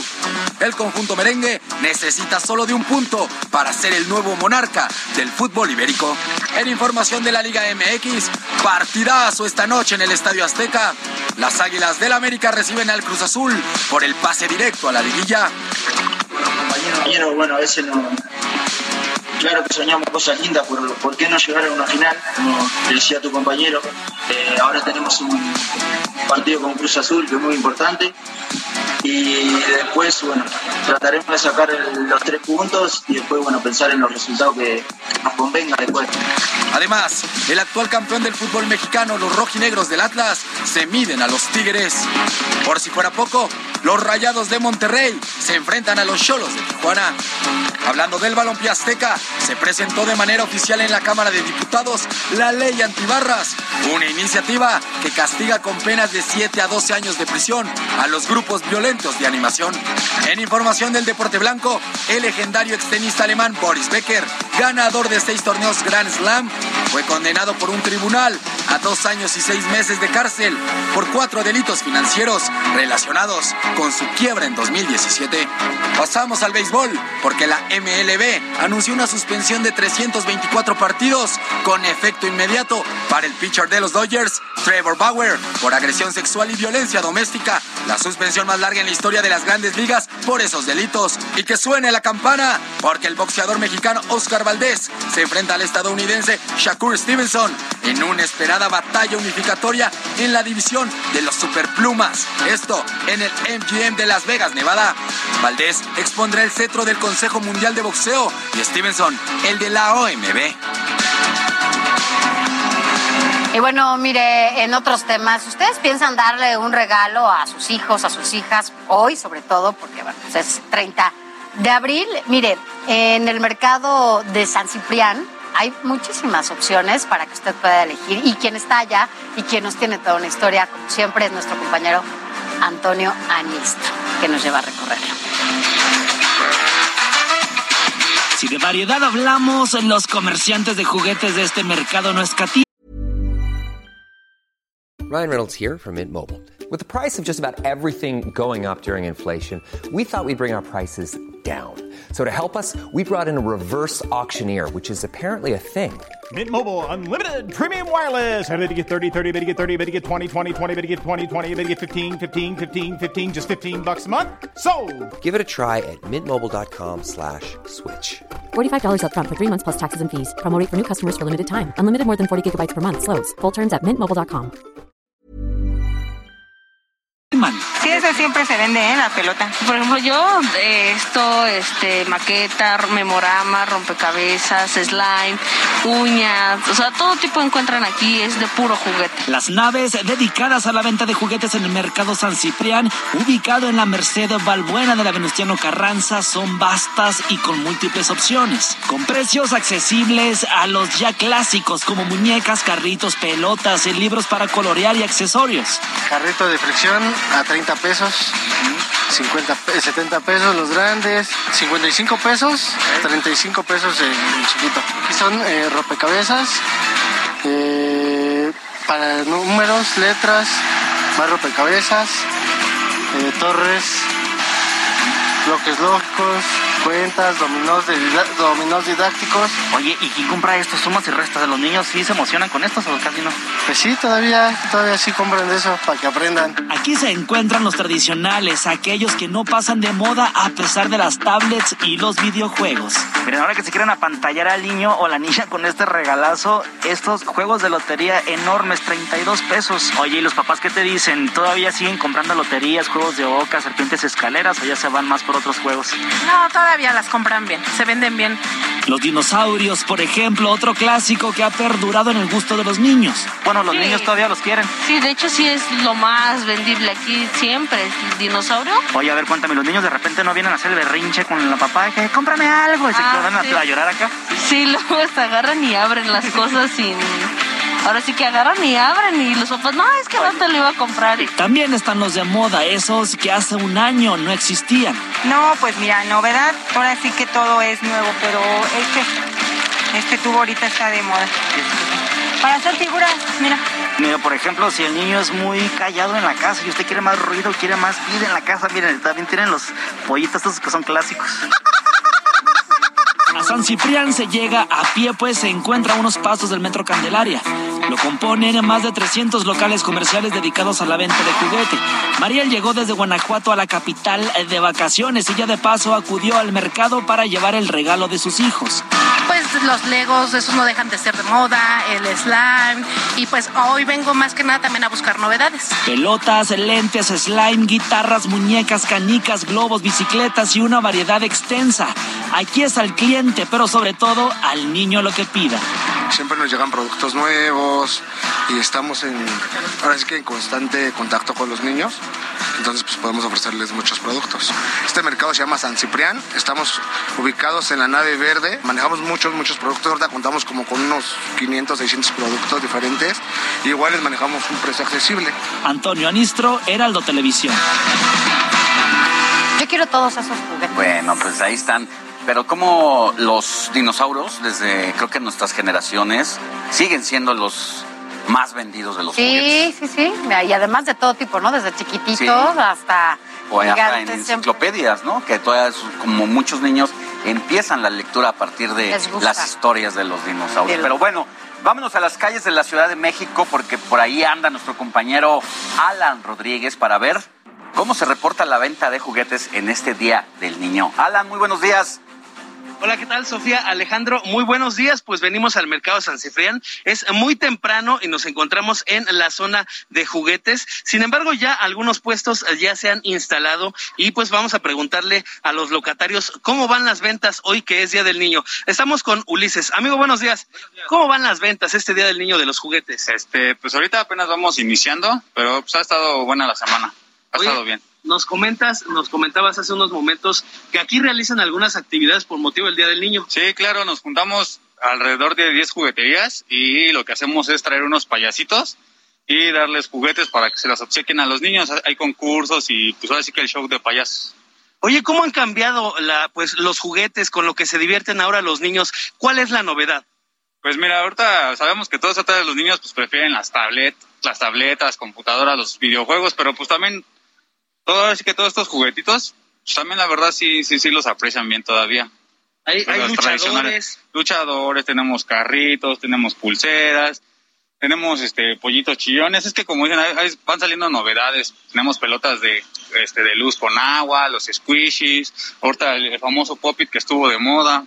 Oye, el slime también le gusta mucho a los El line, sobre todo, sí, y tenemos muchísimas figuritas de este lado. Tenemos Para las personas que no conocen, ¿qué es esto del slime? El slime, mira, de este lado tengo una- unas muestras y todo eso es, es una consistencia que las pueden estar moldeando, es para estar moldeando la, la masita. Es como esto, mira. así. Y como te menciono, mira, vienen en diferentes frascos. Entonces es nada más como para estarlo moldeando y hacer sus figuritas, dejarlo que se seque y ya se queda hecha la figura del slime. Son novedades que les gustan a los niños. Sí, sí, bastante. Amigo, muchísimas gracias. No, al contrario, gracias a ustedes. Sofía, Alejandro, pues este es un lugar muy bueno para que todas las personas que quieren darle algún regalo, algún detalle a los pequeñines del hogar, pues vengan y conozcan todo lo que se vende aquí en este espacio. Oye, Alan, ¿cuál es tu juguete favorito? A mí me gustaba mucho jugar con trompos, con balones. Pero de los que estás viendo ahí. Ah, pues de los que está, estamos viendo por aquí, hemos visto pues eh, los, los luchadores. Es lo que, ajá. Claro. Aquellos bellos momentos, eh, las batallas épicas. de la- Oye, la- también los soldaditos, ¿no te acuerdas que los niños, bueno, sobre todo jugaban con, con soldaditos, eh, también como los luchadores? Bueno, veo que tampoco es que haya tantos cambios, ¿no? Lo que pasa es que a veces no nos damos el tiempo para ir a, a estos lugares y justamente lograr eh, comprar esos juguetes que cuando éramos pequeños, pues nos hacían felices y Fíjate, Alan, lo que sí cada vez veo menos y que no he visto ahí en las imágenes que nos estás mandando, no sé si estén escondidas, son las canicas. Las canicas. Amigo, ¿todavía venden canicas? Ay, mira, que tradición todavía sigue vendiendo. tiene Mira aquí. todo. Venden estas bolsas de 100 piezas en 17 pesos. Oye, ¿todavía se venden? Sí, el trompo, como tú lo Mira. mencionabas. Son juegos clásicos que no, de- no pasan de moda. Resorteras, exactamente. ¿Resorteras tienes? Eh, esa sí no, no, no la trabajo yo, pero los Es que Alex es, es que Alex era maldoso, Sí, por eso. Era un vago, era un vago. Oye, Ah, mi, que- mi querido Alan, te voy a encargar, por favor, un paquetito de canicas Ya, y de soldaditos para hacer los frentes y cada quien para sus muñequitos y el otro los va derribando con las canicas. Era un buen Las juego, bastante batallas. divertido. Las batallas. Bueno. Así que, por favor, súrteme, mi querido Alan. Ahorita te mandamos una lista, Alan. No te vayas. Ahorita vamos haciendo pedidos una vez. Aprovechamos que estás por allá. Muchas gracias, Alan. Nos Cuídate. recordar Muy buen día. viejos tiempos. Así gracias. es, Nos, nos trasladó unos añitos Totalmente. atrás. Mire, y precisamente por esta celebración del Día del Niño, bueno, pues la Concanaco, eh, Servitur, estima que los festejos, estos festejos del Día del Niño, dejarán una derrama económica superior a los 25 mil millones de pesos, con lo que estiman que se podría superar los niveles previos a la pandemia. Jugueterías, tiendas de electrónica, restaurantes de esparcimiento, comercios de ropa y calzado, así como dulcerías, serán los más beneficiados por esta festividad. Y fíjate que ya desde ayer me tocó ver esta actividad, porque ayer no tuvieron clases los niños y los restaurantes estuvieron llenos y ya con la nueva normalidad, entre comillado, pues prácticamente se Todo lleno. comienza ya todo a llenar y a ser como hasta antes de la pandemia. Pero bueno, por el Día del el Niño precisamente el gobierno capitalino va a llevar a cabo el festival Utopía de las Niñas y Niños. Es este sábado 30 de abril desde las 10 de la mañana a las 6 de la tarde. La cita es en el Parque Cuitláhuac de la Alcaldía Iztapalapa y será totalmente gratis. ¿Qué va a haber ahí? Habrá circo, payasos, actividades culturales y deportivas. O bien, mira, otra opción, por ejemplo, para los pequeños de Iztapalapa, también será una presentación de niños DJ. Eh, el organizador de este evento, Alberto Montiel, explicó que el objetivo de este evento es fomentar la música desde que están pequeños y también alejar a los niños y a las niñas de la violencia, drogas o alcohol.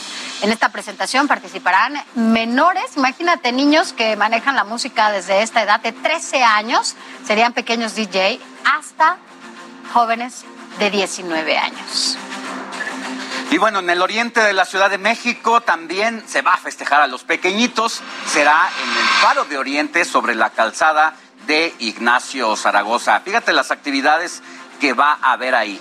Teatro, cuentos, cine y actividades lúdicas. La entrada es libre y las actividades también comienzan a partir de las 10 de la mañana. Bueno, así las cosas, así que ya hay opciones para que usted, incluso no nada más acá de este lado en la Ciudad de México, en cada una de las entidades del país están llevando a cabo actividades en donde, bueno, pues usted podrá acudir con sus pequeños a celebrar este día. Hagamos que, bueno, pues en medio de tantas cosas, por lo menos en estos días, podamos tener un día con ellos o con ellas. Vamos a cambiar de tema. Y mire, eh, Estados Unidos ya registró su primer caso de gripe aviar H5 en humanos. Se detectó en un hombre que vive en el estado de Colorado. Dio positivo después de participar en el sacrificio de aves de corral que estaban contagiadas con la gripe. El paciente reportó que su único síntoma fue intensa fatiga, por lo que fue aislado y está ya en tratamiento. Este es el segundo caso detectado en un humano. El primero justamente fue en el Reino Unido, esto en diciembre del año pasado, en diciembre del 2021.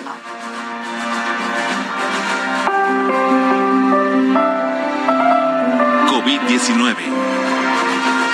Y bueno, empecemos con este tema yéndonos hasta Ecuador, porque allá el gobierno decidió decirle adiós al cubrebocas en espacios abiertos y cerrados. Así lo ha anunciado su presidente Guillermo Lazo en un evento público. Además, presumió su exitoso plan de vacunación contra la coronavirus, que cumplió la meta trazada de vacunar a 9 millones de personas en sus primeros 100 días de gestión. Recordemos que en Sudamérica se vivieron meses donde había miles de muertos por día. Se hablaba de cerca de 3.000 muertes por cada millón de habitantes, haciendo que las eh, funerarias eh, no se dieran abasto y tuvieran que dejar cuerpos en descomposición a mitad de la calle o bien pues eh, realizar fosas y poder cremar los cuerpos. ¿Te acuerdas precisamente de que nos tocó darle cobertura y que una de las primeras eh, zonas de América cuando llegó el coronavirus fue precisamente en Ecuador, que incluso ante la incapacidad de las funerarias porque estaban sobrepasadas, ah, incluso se quemaban los cadáveres sobre, sobre las calles? Bueno, hoy es un aliciente precisamente dar prácticamente por concluida eh, esta pandemia para pasar a otra faceta de la que le vamos a hablar, porque mientras aquí en México, después de más de dos años de haberse declarado precisamente la pandemia de COVID-19, el subsecretario de Salud, Hugo López Gatel, habló, sobre el fin de la misma. Explicó que ahora México va a entrar a una fase endémica. La siguiente o el siguiente paso es que aprendamos a vivir con el virus, pues nunca se irá. Escuchemos como lo dijo. El virus SARS-CoV-2 no se va a ir de la humanidad como no se ha ido casi ninguno de los virus respiratorios que han causado epidemias, incluida la influenza. Y tenemos que transitar ya del estado epidémico que nos mantiene con una serie de medidas especiales al estado prolongado, le llamamos estado endémico, es decir, ya vivir con el virus. Y bueno, mire, asimismo ya inició el registro de vacunación para los menores de 12 años, cuya vacunación podría iniciar durante la semana del 10 de mayo, es decir, a partir del Día de las Madres. Sin embargo, bueno, pues esto dependerá de la planeación del gobierno federal, así lo indicó el gobierno capitalino. Estimamos que en la ciudad hay cerca de 246 mil personas de esas edades. Síganse registrando. Vamos a estar anunciando tan pronto el gobierno de México nos confirme qué fecha podemos arrancar, a dónde los convocaríamos. Pero por ahora, váyanse registrando. Y mientras tanto, hoy es el último día. Este sábado finalizará la vacunación masiva contra el coronavirus aquí en la capital del país. Las autoridades de la Ciudad de México recordaron que existen más de 300 puntos de vacunación en los que se aplica la dosis a personas mayores de 18 años. El día de hoy y mañana para vacunarse en todas estas opciones que tienen. Por lo pronto no tenemos programada vacunación para la próxima semana y estaremos informando la próxima semana, una vez que nos dé el Gobierno de México más vacunas y particularmente para niños y niñas, ya cuál es el siguiente procedimiento de vacunación. Y mire, como parte del operativo Abril, se aplicarán las dosis en 10 estaciones del metro. Esto es para todas las personas mayores de 15 años, además de adolescentes de 12 y 13 años con comorbilidades. La aplicación se hará hasta hoy, 30 de abril. Y vámonos hasta Tamaulipas porque allá personal de salud de la Secretaría de la Defensa Nacional pidió a la población a cuidar acudir, mejor dicho, a los módulos de vacunación contra el COVID-19. Lo hicieron junto a unos marcianos en la playa Miramar, donde se aplican dosis de la vacuna de AstraZeneca.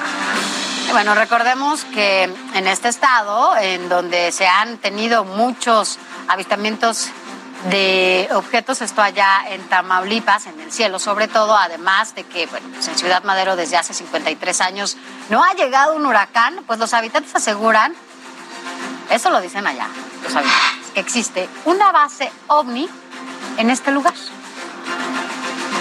Y bueno, pues para seguir hablando sobre los reyes del hogar, es Día del Niño, ¿ustedes saben cómo nació este festejo? Pues ocurrió en el año de 1952, cuando la UNICEF y la OEA declararon los principios universales a este sector para protegerlos de la desigualdad y maltrato. A partir de ahí, cada país eligió su propia fecha para celebrarlo y en nuestro caso, aquí en México, se escogió cada 30 de abril. Hola, soy Walter y tengo 7 años. Para mí muchos niños son felices, me dan regalos, mis papás me, me llevan a donde, donde yo quiera.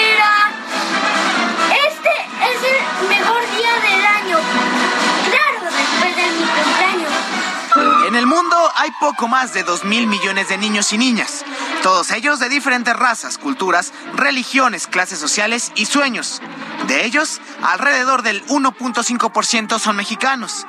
Se trata, según el último censo del INEGI, de 31.8 millones de menores que tienen de 0 a 14 años. Este sector representa el 26% de la población total de nuestro país. Este sábado volvemos a celebrar el Día del Niño, que por dos años estuvo paralizado por el COVID. Los parques ahora lucen coloridos, las calles y otros lugares están listos para recibir a los menores, que bien se lo merecen. Incluso este viernes cientos de niños llegaron a clases con una nueva moda, los peinados locos.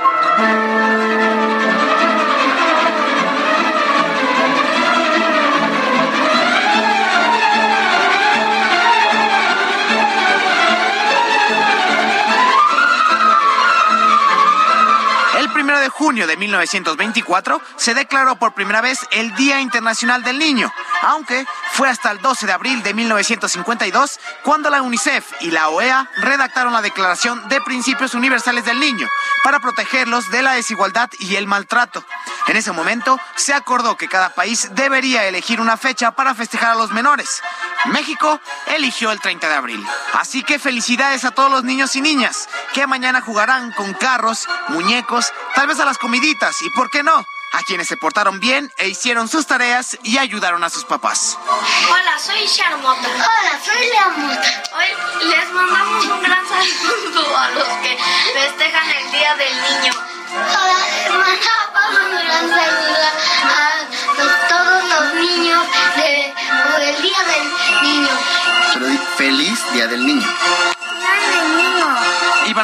Heraldo Televisión. Bueno, mira las cosas. Eh, hay niños que les da pena justo hablar así y dar mensajes en la cámara. He visto unos niños y unas niñas que ahora son tiktokeros. No, pero te estoy hablando de niñas de 7 años, 9 años, que además de que bailan perfecto, tienen una habilidad para hablar y decir cosas en, en estas eh, pues historias, ¿no? Que graban en cada una de sus redes, que bueno. Pero bueno, pues así los niños de ahora. Así los niños de ahora con otros derechos que han logrado. Hay que recordar, por ejemplo, adiós a la ley chancla. Ya no. Ah, bueno. Antes nos ah, jalaban la tocó? oreja. ¿Te tocó un chanclazo? eh, chanclazo ¿Sí y entre otras cosas. A mí no me tocó. el Cablezazos y otras cosas. Pero vamos a un corte y regresamos con más información.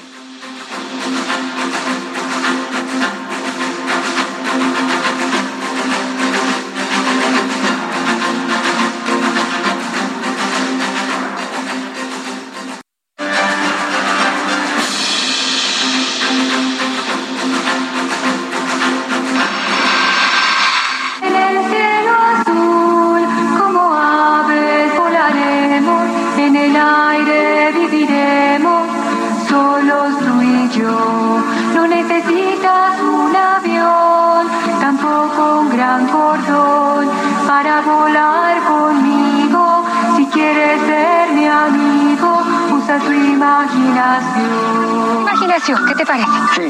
Bueno, y darle la sorpresa a todos los pequeños.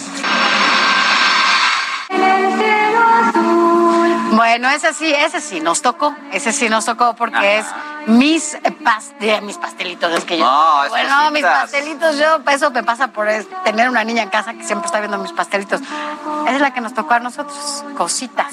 El espacio de cositas en la década de los noventas, donde se hacían principalmente manualidades con este gran personaje de cositas que ¿recuerdas cómo se ¿Hiciste llama? ¿Recuerdas cómo se llama? ¿Ella? Ella se llama Alma Gómez, si no me equivoco. Sí, sí, sí.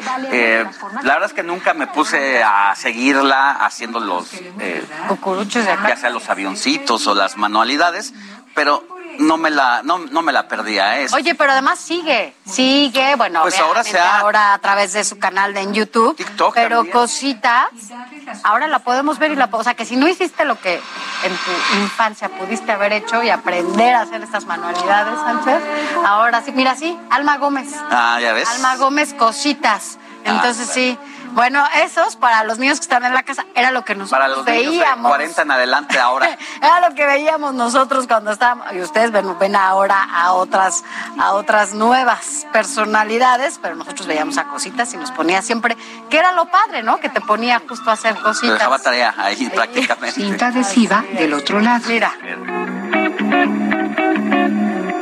A- aunque esto es lo más actual. Pero sigue haciendo cositas, Son manualidades al final de cuentas. O le voy a decir a Paula que vea mejor cositas. Ya nos tenemos. pongamos a hacer cositas. ya, ya, ya- que ya no vea mis pastelitos. No, pero es que el tema de mis pastelitos es que yo, yo en qué momento hago pastelitos, ¿no? Y galletas y así. Mejor vamos por una caja de cartón y hacemos cosas, Paula, porque así no se puede.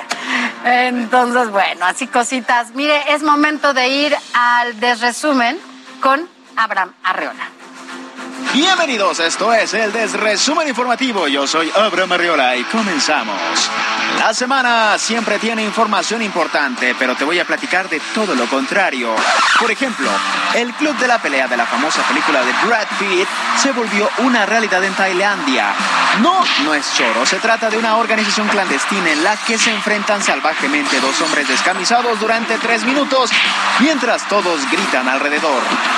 Así es, estamos hablando de The Fight Club Thailand, fundado en 2016 e inspirado en la cinta de culto. Aunque empezó sin reglas, ahora tiene sus propias normas y es la sensación local en Bangkok. Que de hecho dicen que también existe en Querétaro, pero eso no lo escucharon de mí. Detuvieron a un hombre por robo, cosa que está muy bien, ¿no? Pero pues lo sorprendente es que se había robado 10 palas de una sucursal bancaria en la colonia Guerrero. Fue sorprendido por elementos de la Secretaría de Seguridad Ciudadana cuando saltaba la reja del banco cargando una bolsa negra. Tras la revisión encontraron la herramienta y como no pudo explicar su procedencia fue puesto a disposición del Ministerio Público. El príncipe Andrés perdió su título honorífico que le había otorgado la ciudad inglesa de York. Después de las acusaciones de abuso sexual, le quitaron sus roles oficiales y ya no puede usar el título de Alteza Real. Y ahora los pobladores de York consideran una vergüenza que al segundo hijo de la reina Isabel se le relacione con ellos. Aunque solo es una distinción honorífico, lo cierto es que significa otro golpe a su reputación. Seguro usted querría estar podrido en dinero, pero no que su dinero esté podrido. Como le pasó a un hombre en Malasia que perdió todos, todos sus ahorros porque su dinero, como su corazón, se le pudrió. Resulta que tenía un capital de unos 200 euros, que son más o menos unos 4 mil pesos mexicanos, pero el caballero no los llevó al banco, sino que decidió guardarlos en su casa. Puso monedas, billetes juntos y los dejó ahí por mucho tiempo. Pero las monedas se oxidaron y bueno, al menos se recuperan. Pero tristemente el óxido de estas monedas afectó a los billetes, así que se le pudrió el alma y el ahorro. Piensa dos veces antes de guardar tu dinero debajo del colchón, por favor, ¿no? Ahora ya estás bien informado, o tal vez no, pero a poco. Pero a poco no estaba buena estas notas. Yo soy Abraham Arreola y esto es el Desresumen Informativo. Hasta la próxima. ¿Por qué? Es que me está molestando. No les voy a decir lo que me estaba diciendo afuera. Ahora me cacharon. Oigan, no, pero bueno, ¿a qué vamos, Alex? Mira, vamos a arrancar con la información política, Sofi, porque en los últimos días la relación de México con los Estados Unidos se ha vuelto tensa. Era sabido que López Obrador y Biden pues no se llevaban muy bien, pero a partir de la propuesta del presidente mexicano de la reforma energética que fue enviada al Congreso, pues empeoró las negociaciones. Aunado a ello, el tema migratorio y la presencia de agentes de la DEA pues complicaron aún más la cosa. Así como los acercamientos de AMLO con líderes socialistas de América encendieron aún más los focos rojos en Washington y ayer al mediodía se llevó a cabo una plática telefónica entre el mandatario estadounidense y el presidente mexicano. Esta inició en punto de las 12 horas con 6 minutos, duró 52 minutos y se abordaron, eso dijeron, temas sobre migración, seguridad y desarrollo en Centroamérica. Sobre esta llamada, Joe Biden, presidente de los Estados Unidos, expuso lo siguiente en su cuenta de Twitter. Hoy hablé con el presidente López Obrador de México. Discutimos la importancia de trabajar juntos en nuestra agenda amplia y profunda, incluida la competitividad, el crecimiento regional y los esfuerzos humanos y efectivos para reducir la migración irregular. Y aquí, pues esto es lo que nos dicen públicamente, lo interesante y lo que solamente ellos saben, pues es el cómo y las formas. Hay que recordar lo que recientemente reveló el presidente Donald Trump, un diálogo íntegro prácticamente de una serie de negociaciones que tuvo en su momento con Marcelo Ebrard y cómo prácticamente pusieron al gobierno de México contra las cuerdas, advirtiendo que si no se hacía esto del muro fronterizo, es decir, de desplegar más de 28 mil soldados en la frontera de México con los Estados Unidos y en la frontera sur de México con Guatemala, Estados Unidos le haría manita de puerco al aumentar el precio de, los, aranceles. de productos mexicanos. Así es, y bueno, pues además el presidente de Estados Unidos le confirmó la invitación para que el mandatario, para que Andrés Manuel López Obrador participe en la Cumbre de las Américas que tendrá lugar en junio en Los Ángeles, California. Eduardo Campos, quien es periodista en Houston, nos dice parte, parte del contenido de esta conversación que según, según, claro, fuentes que, a las que él tiene acceso de la Casa Blanca. Escuchemos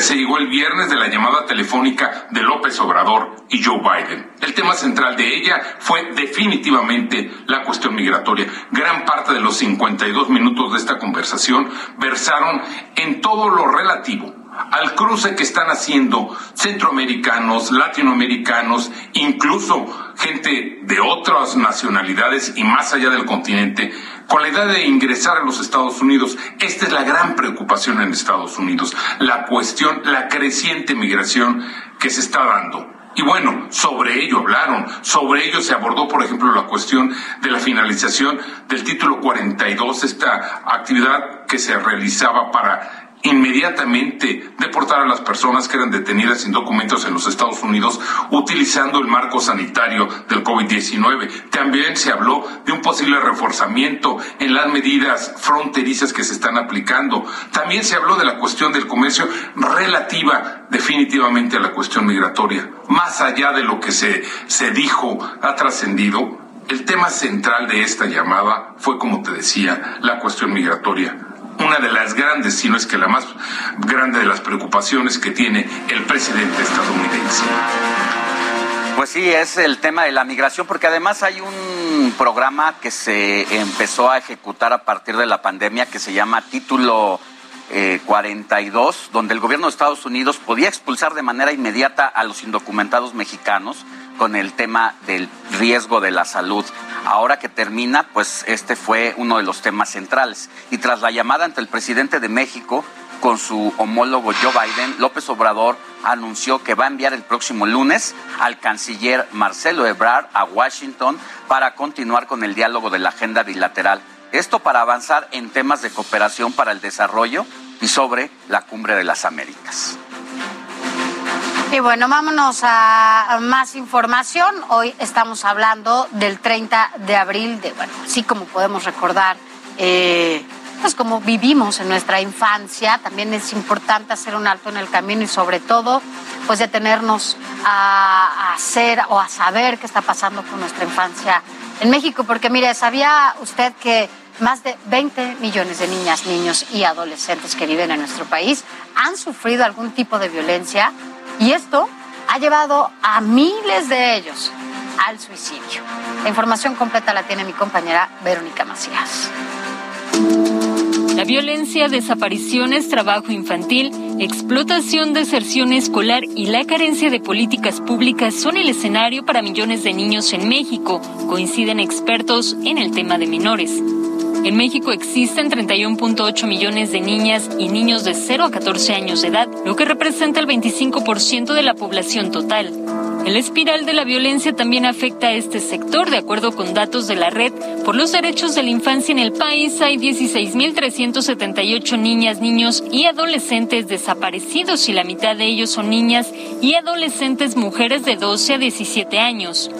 El 30 de abril de 2018 que fue el último día del registro anterior que teníamos sobre personas desaparecidas, se cerró con más de 33, 36 mil personas desaparecidas, de las cuales 6.614 eran niñas, niños y adolescentes. Por mandato de ley en 2017 se crea un nuevo registro y el día de hoy tenemos casi 100.000 personas desaparecidas, de las cuales 16.400 son personas menores de 18 años de edad, fundamentalmente mujeres adolescentes. En el 2022 se registraron en promedio siete homicidios diarios de menores, cuando en el 2018 se ubicaban en 3.5 al día. La pandemia también ha sido un detonante importante para incrementar la violencia y la deserción escolar de los menores. El peso de la pandemia ha sido desproporcionadamente violento contra las niñas y los niños.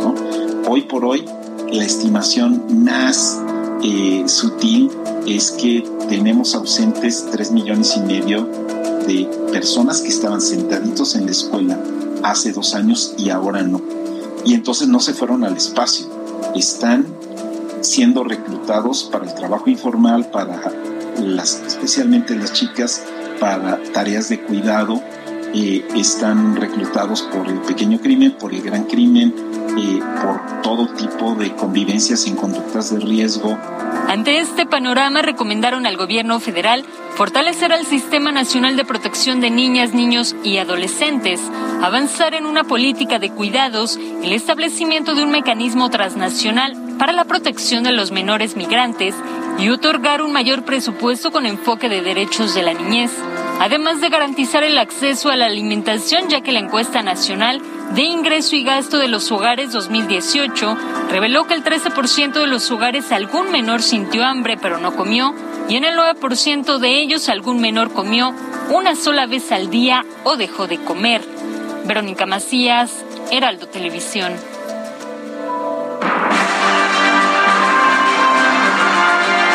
Entrevista. Precisamente para hablar más sobre el tema de la situación de las niñas y los niños en el país, tenemos el gusto de saludar por la vía Zoom al director ejecutivo de la Red por los Derechos de la Infancia en México, Juan Martín Pérez García. Buenos días, Juan Martín, un gusto tenerte con nosotros nuevamente. Muy buenos días y gracias por esta invitación. Debo de iniciar con una pequeña precisión, si me permiten, y es que el cargo. director de RIM. Sí, sí, sí. Sí, sí, ya. De Tejiendo Redes Infancia. Gracias. Así es, y además de toda la región, ¿no? Que... Eh, exactamente, ahora estoy en el tema de América Latina y el Caribe. Y eh, inicio con esto eh, agradeciendo nuevamente la gran oportunidad, eh, felicitando el periodismo de infancia que han estado haciendo en este tiempo, porque lamentablemente lo que estamos viviendo en México también está reflejado en América Latina y el Caribe, por supuesto con sus diferencias culturales y por supuesto económicas, pero algo que es, comparten niños, niñas y adolescentes en América Latina, más de dos millones de ellos están en pobreza, es la invisibilidad. Entonces, invisibilidad, pobreza y una frágil respuesta de, la, de los estados. Eh, creo que en esto tengo que ser muy preciso. Brasil y México son los peores países para poder ser niño o niña en este momento. Qué fuerte lo que nos dices. Y mira, Juan Martín, eh, tú eh, hablas de, del periodismo que hacemos respecto a la infancia y nosotros ayer hablábamos justo cuando estábamos hablando de esta entrevista, Alex y yo, que eh, es, siempre es bueno que alguien como tú esté en esos espacios porque nos ayudas a que no se deje de hablar sobre la situación real que se vive de la infancia en nuestro país y que además siempre nos das estos datos que nos pueden enojar y nos pueden poner de cabeza a quienes realmente nos preocupa, ¿no? Las niñas, los niños y los adolescentes de nuestro país. Estamos en medio del rezago, la marginación y la violencia cada vez mayor que viven los niños y las niñas en nuestro país, Juan Martín. Sin duda, y mira, yo creo que eh, parte del, desafío que tenemos es no quedarnos solo con una visión idealizada de niños, niñas y adolescentes.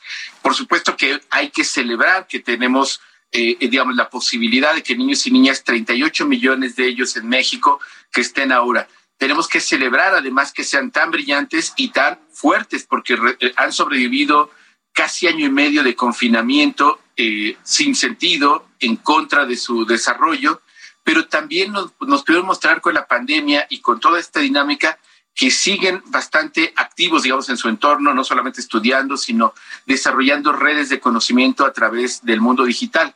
Aquí tenemos a un 20% de ellos que no tienen ningún acceso a vías digitales, 8 de cada 10 sí lo hacen y es ahí donde se comunican redes sociales, este, eh, el mundo digital como tal.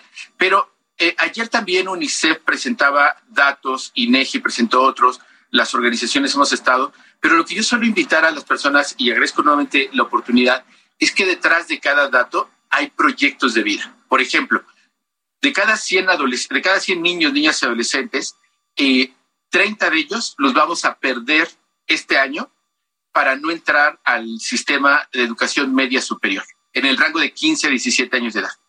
Y eso es muy lamentable porque estamos hablando de que 30 de ellos, su proyecto de vida va a quedar limitado a salarios precarios, posiblemente a que abandonen pronto la escuela y en el caso de chicas adolescentes, embarazos tempranos.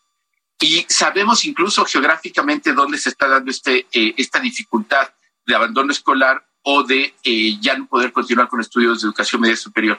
Y eso implicaría dedicar ahí los esfuerzos, porque los datos, si bien suelen ser, decimos, son fríos, esencialmente los datos lo que nos ayudan es a ubicar en, términos georreferenciales, en mapas, en qué lugares tenemos que priorizar y cuánto dinero necesitamos. Y aquí entramos en otro, en otro problema.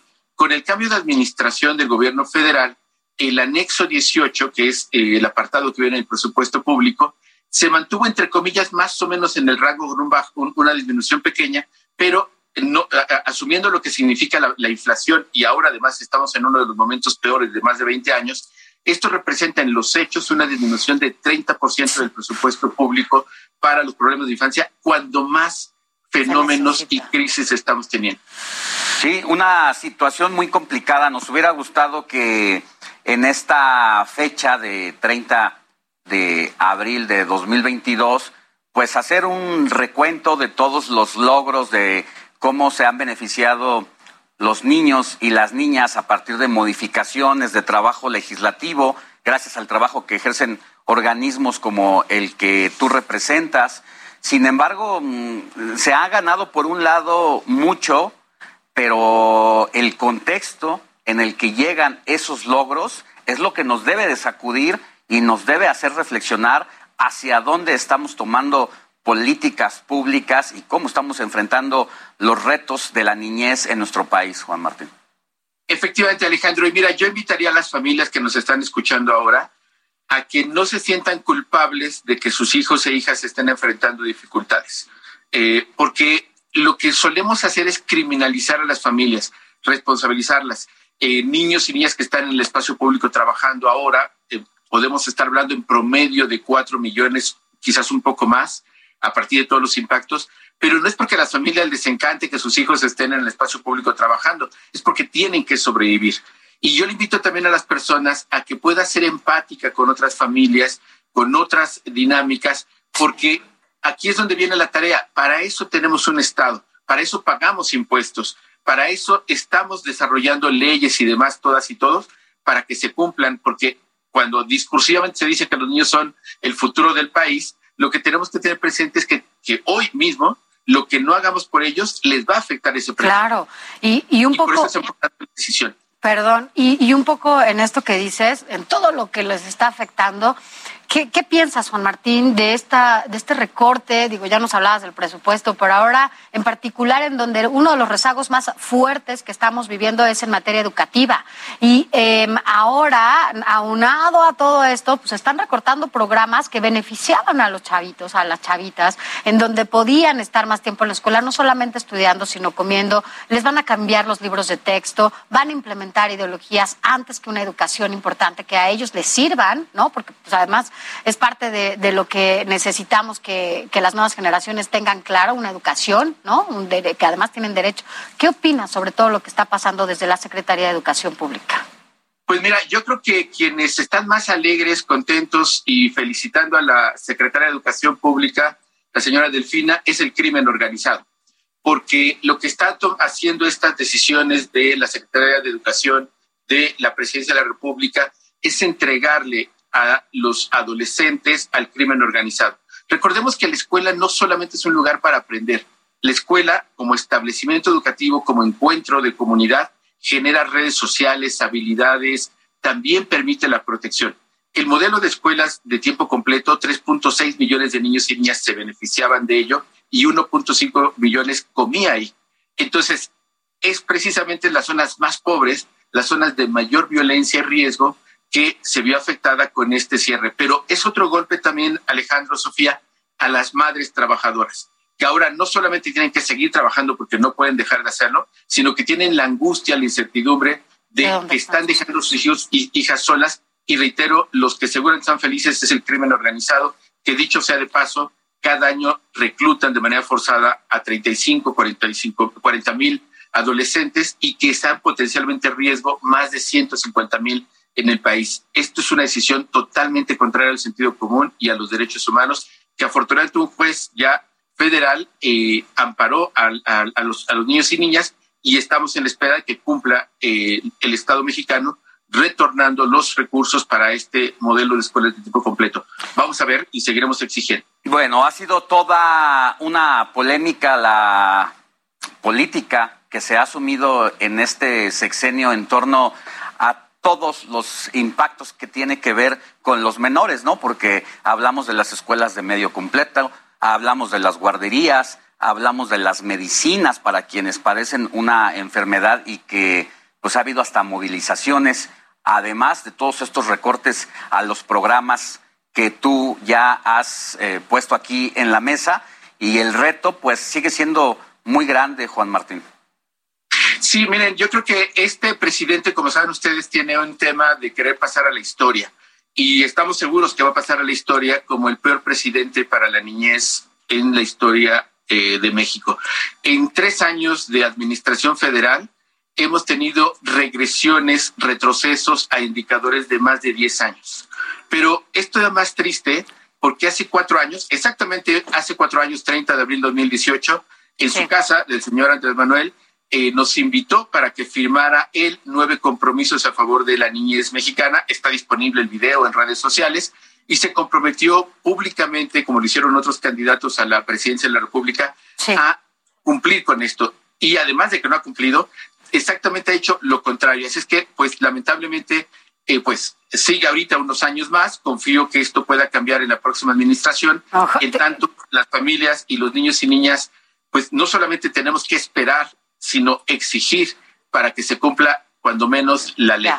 Pues nosotros también lo esperamos porque eh, no solamente hoy es una es un trabajo diario como el que tú haces, el que estemos al pendiente pues de todo lo que está pasando con las niñas y los niños en nuestro país, que no sea solamente hoy un día de reflexión, sino que sea el momento en el que no dejemos de insistir para que no eh, sigan violentando los derechos de nuestras niñas y de nuestros niños. Gracias, Juan Martín. Como siempre es un gusto que estés con nosotros y sobre todo que nos digas todo esto que siempre nos comentas en estos espacios. Gracias y buen día. Gracias, Sofía Alejandro. Buen día. Gracias. Gracias, buen día. Nosotros vamos a una pausa y volvemos con más información.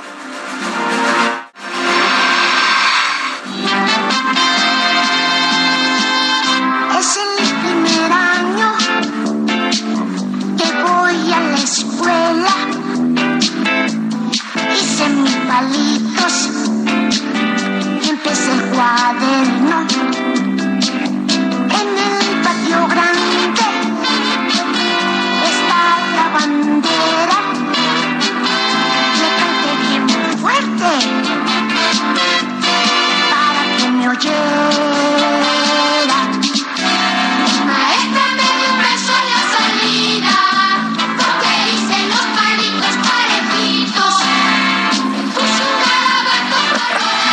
Bueno, ¿cómo olvidar aquellos domingos que a partir de las 7 de la mañana podíamos despertarnos, prender la televisión y ver a Chabelo todos los domingos? No sé cuántos años fueron, no recuerdo en este momento, pero bueno, fueron varias generaciones, ¿no? Las que pues, estuvieron eh, ahí y la catafixia y todo lo que podíamos ver ahí con, con Chabelo y por eso estamos, estamos escuchando este gran éxito de Chabelo. Muchas veces los papás pues se enfiestaban, se desvelaban y al otro día en la mañanita a las 7 de la mañana, tú cuando ya les estabas picando los ojos para que se despertaran, te hicieran el desayuno, te encargaban ahí con Chabelo y bueno, pues ya pasabas un rato bastante largo con él mientras los papás se Es que eran ¿qué? como tres horas. Tres Porque horas. terminaba a las 10 de la mañana, me acuerdo que era de 7 a 10 de la mañana. pero era de cajón. las sábados y Así, domingos. sábados y domingos de 7 a 10. pero era Chabelo todos los domingos. Y la verdad es que, bueno, pues ahora Chabelo, que sigue. eh, Vigente. Vigente, sigue vivo, ya ve que cada vez que algo pasa, luego, luego lo ponen en tendencia, porque todo pasa y sigue Chabelo, todo pasa, Chabelo. Entonces, bueno, pues por eso estamos Oye, escuchando a Chabelo. Han, han dicho que tiene hasta más de 900 años. Sí, ¿no? Sea como Y un- sea, y ahí un sigue. porque está muy bien, o y sea, sigue en su moto Harley, ¿eh? Transitando por todas las avenidas importantes de la Ciudad de México. Maestra,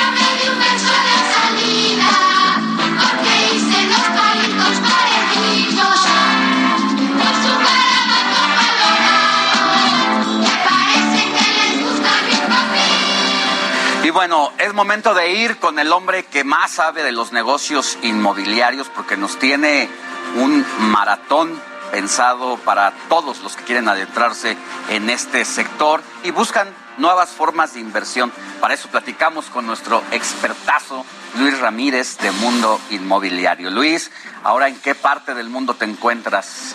Mi querido Alejandro, te saludo desde el Caribe mexicano, aquí en Tulum, donde por cierto el próximo miércoles, el próximo jueves más bien, 5 de mayo, en punto de las 4.30 de la tarde, estaremos inaugurando nuestra majestuosa cabeza de jaguar, una cabeza de jaguar que es una escultura, eh, una artesanía que, que tiene millones de piezas de madera y que justamente buscamos con ello romper el récord Guinness respecto a la artesanía más grande del mundo eh, o la artesanía en forma de cabeza de jaguar. En fin, estamos viendo, pero la inauguración es el, es el próximo 6 de mayo, jueves 6 de mayo. Están invitadas, invitados en la avenida Cuculcán, que es, eh, es la avenida principal de Tulum, que ya todo el mundo la empieza a apodar la avenida del jaguar, porque este jaguar tiene una eh, medida de verdad increíblemente grande. Tiene 7 metros de altura, 6 metros de frente por 12 metros de fondo. Es una escultura de verdad increíble que será el umbral de entrada para un desarrollo de vivelasrentas.com, eh, Balam, que de verdad está increíble. Así es de que ojalá que puedan seguirlo por redes sociales y quien esté aquí en Tulum,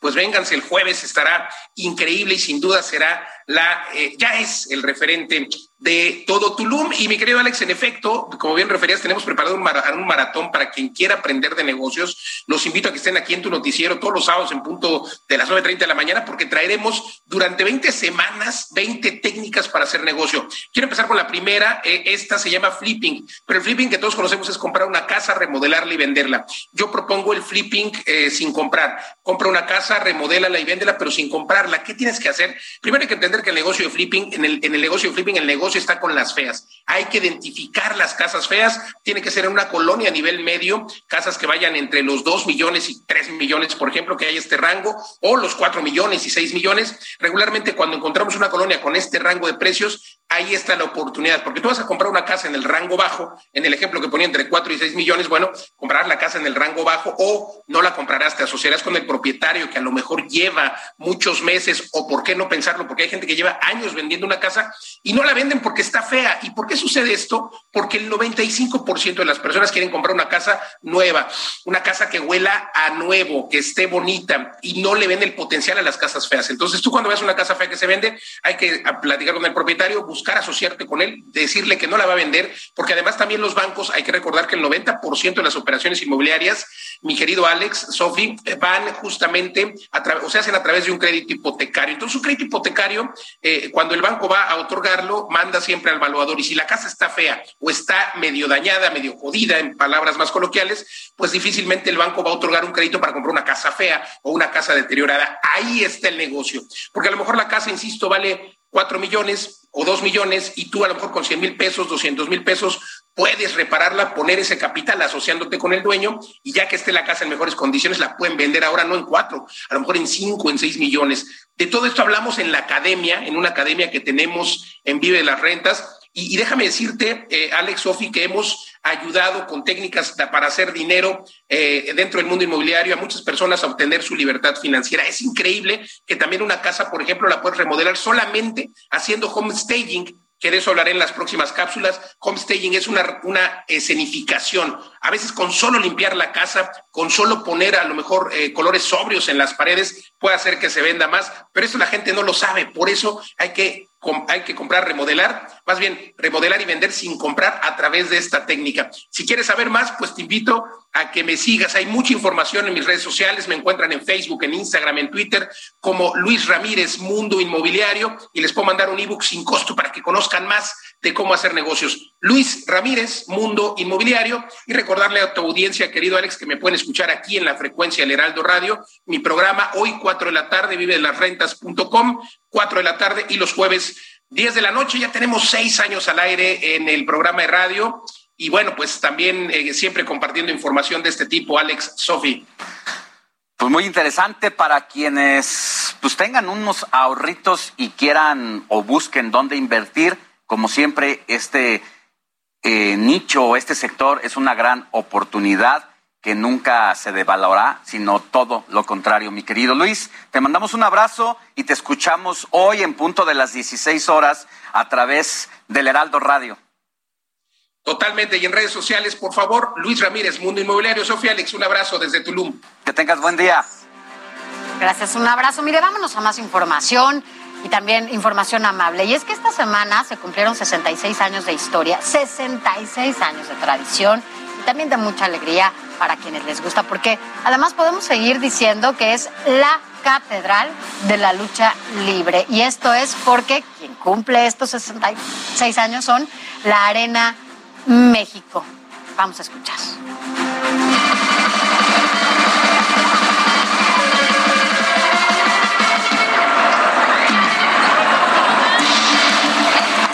Pasillos hablaran, si el ring, las paredes, los vestidores nos pudieran platicar, escucharíamos el relato de años de llaves, de planchas, de vuelos.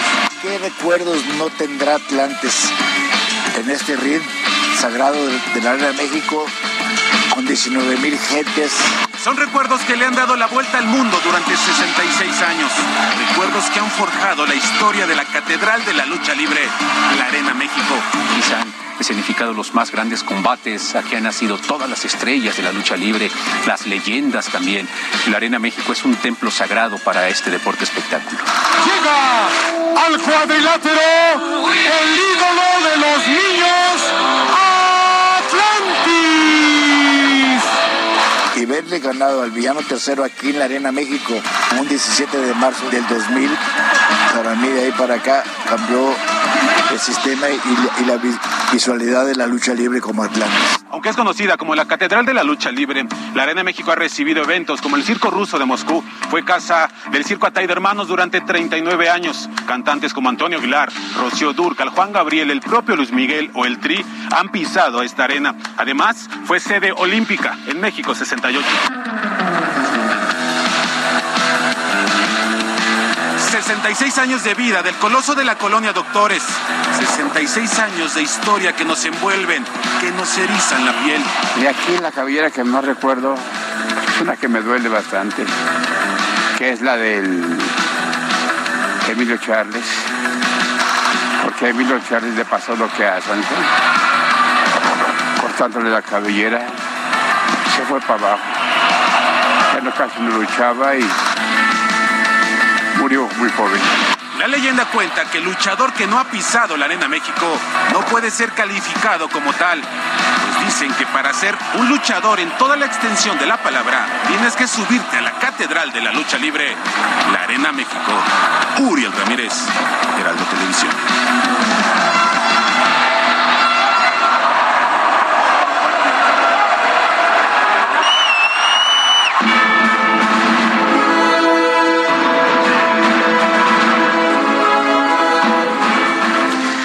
A asuntos que no quisiéramos contar aquí, pero que pues es necesario porque está pasando en el mundo. En temas de guerra, el Congreso de Estados Unidos aprobó la medida propuesta por el presidente Joe Biden para prestar armamento a Ucrania. En la propuesta también se aprobaron 8 millones 500 mil dólares para asistencia económica y 3 millones de dólares en ayuda humanitaria. Los ministros de Energía de la Unión Europea se reunirán este lunes y debatirán los cortes de gas hechos por Rusia a Polonia y Bulgaria. Eh, esto allá en esta reunión y buscarán también alternativas para asegurar el abastecimiento en la región. Se centrarán sobre todo en la compra de gas proveniente de otros países de la Unión Europea o incluso a países de América. Y un grupo de niños ucranianos están haciendo frentes en las carreteras aparentemente en Kiev. Estas fueron tomadas por un militar y en los primeros segundos los menores le piden al hombre que diga una palabra de origen ucraniano que aparentemente le dificulta a los rusos pronunciar. Esto con el objetivo de identificarse y no atacarlo. Antes de seguir su camino, los niños dicen que si ven a un ruso, le dispararán. Aunque las armas que portan parecen ser de juguete, la gente explicó que los menores están imitando las acciones de los militares. Las autoridades hasta este momento no se han pronunciado al respecto. Y por todo este conflicto, la televisión rusa advirtió una tercera guerra mundial, pero además un ataque nuclear, ya que ven eso más probable a que el presidente ruso Vladimir Putin acepte una derrota en Ucrania. O perdemos en Ucrania o comienza la tercera guerra mundial. Así lo declaró eh, una de las jefas de medios más altos allá en Rusia. Y bueno, pues ya son prácticamente dos meses de guerra, lo que se pensaba que iba a terminar en cinco días, que el ejército ruso doblegaría rápido a los ucranianos, pues se han encontrado con una resistencia fuerte y ahora está en un signo de interrogación si inicia o no la tercera guerra mundial. Vamos a pasar a otros temas. El gobierno de la Ciudad de México habilitó un albergue para ucranianos en el refugio. Se le brindará atención médica y un lugar para descansar mientras esperan sus trámites de ingreso a los Estados Unidos. Nuestra compañera Jessica Moguel nos preparó esta historia. Lugar en el que vivirán alrededor de un mes hasta 300 personas de origen ucraniano. Es la alcaldía Iztapalapa en la Ciudad de México. En el día 64 de la invasión rusa en Ucrania, el gobierno capitalino habilitó un albergue para las y los ucranianos que sigan arribando a la capital del país con la intención de solicitar refugio y protección internacional en Estados Unidos. en coordinación con la Secretaría de Gobernación y el Instituto Nacional de Migración, así como con la Alcaldía Iztapalapa, se instaló un albergue temporal en el Deportivo Francisco y Madero, que está ubicado dentro de la Utopía Olini, en Iztapalapa, en la zona que queda cerca del Peñón Viejo o Cabeza de Juárez.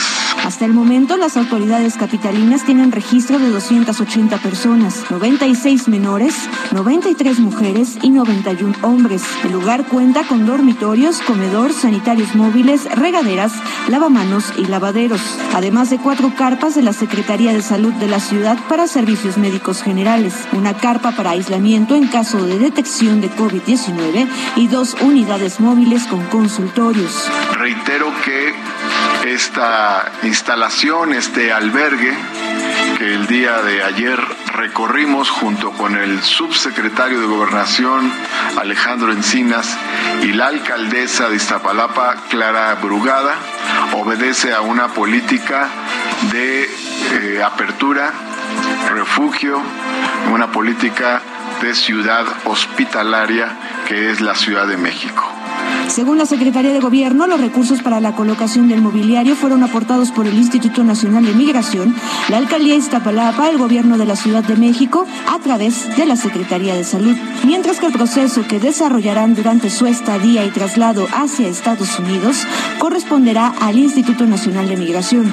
Puede ser que salgan para algún trámite o alguna otra cosa, pero ahí la Secretaría de Gobernación eh, va a estar muy atenta para cuidar a, a estas personas, que no se pierda nadie, que no le pase nada. En fin, ahí la Secretaría de Gobernación va a tener esta responsabilidad de, estar cuidando a quienes salgan del albergue. El gobierno capitalino desconoce si llegarán más personas de origen ucraniano al albergue. Se calcula que hay presencia de 20 mil personas de ese país en México. La mayoría se encuentran en Tijuana. Jessica Moguel, Heraldo Televisión.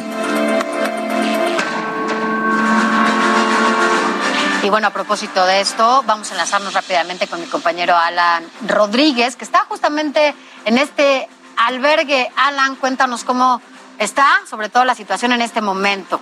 ¿cómo estás? De nuevo, Sofía, buenos días.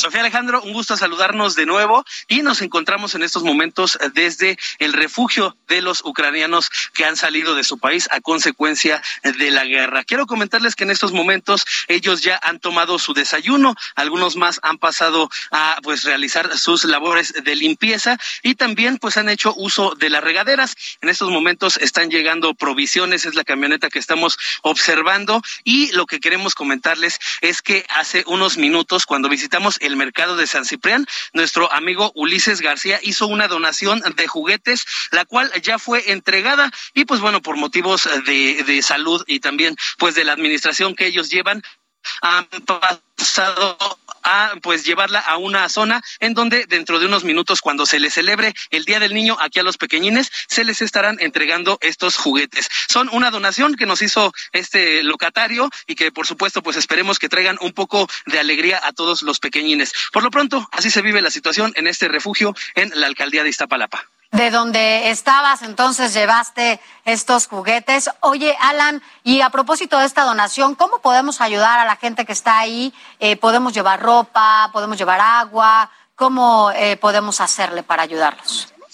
Es correcto, aproximadamente a las dos de la tarde en este punto eh, sobre la Avenida Comunicaciones se recibe a todas las personas que quieran traer alguna donación, sobre todo se pide eh, algunas cobijas, algo de ropa para ellos que sabemos que están pasando un mal momento. A las dos de la tarde en la puerta más cercana a este refugio, todos los días es la zona, es el momento en el que reciben este tipo de donaciones.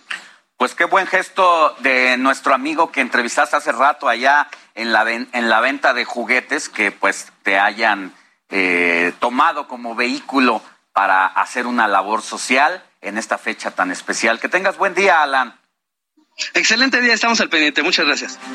Gracias, Alan. Mira, así de la nada nos estaba enseñando los juguetes que se están vendiendo en este momento por eh, ser 30 de abril y este locatario con el que platicamos en la mañana, pues envió juguetes a los niños que están en este albergue, estos niños ucranianos.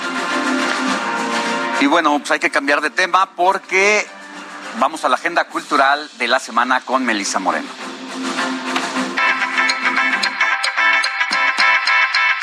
Salvador, buenas noches. Esta es la agenda cultural del Heraldo de México. Vamos a ver qué tenemos preparado para ustedes esta noche.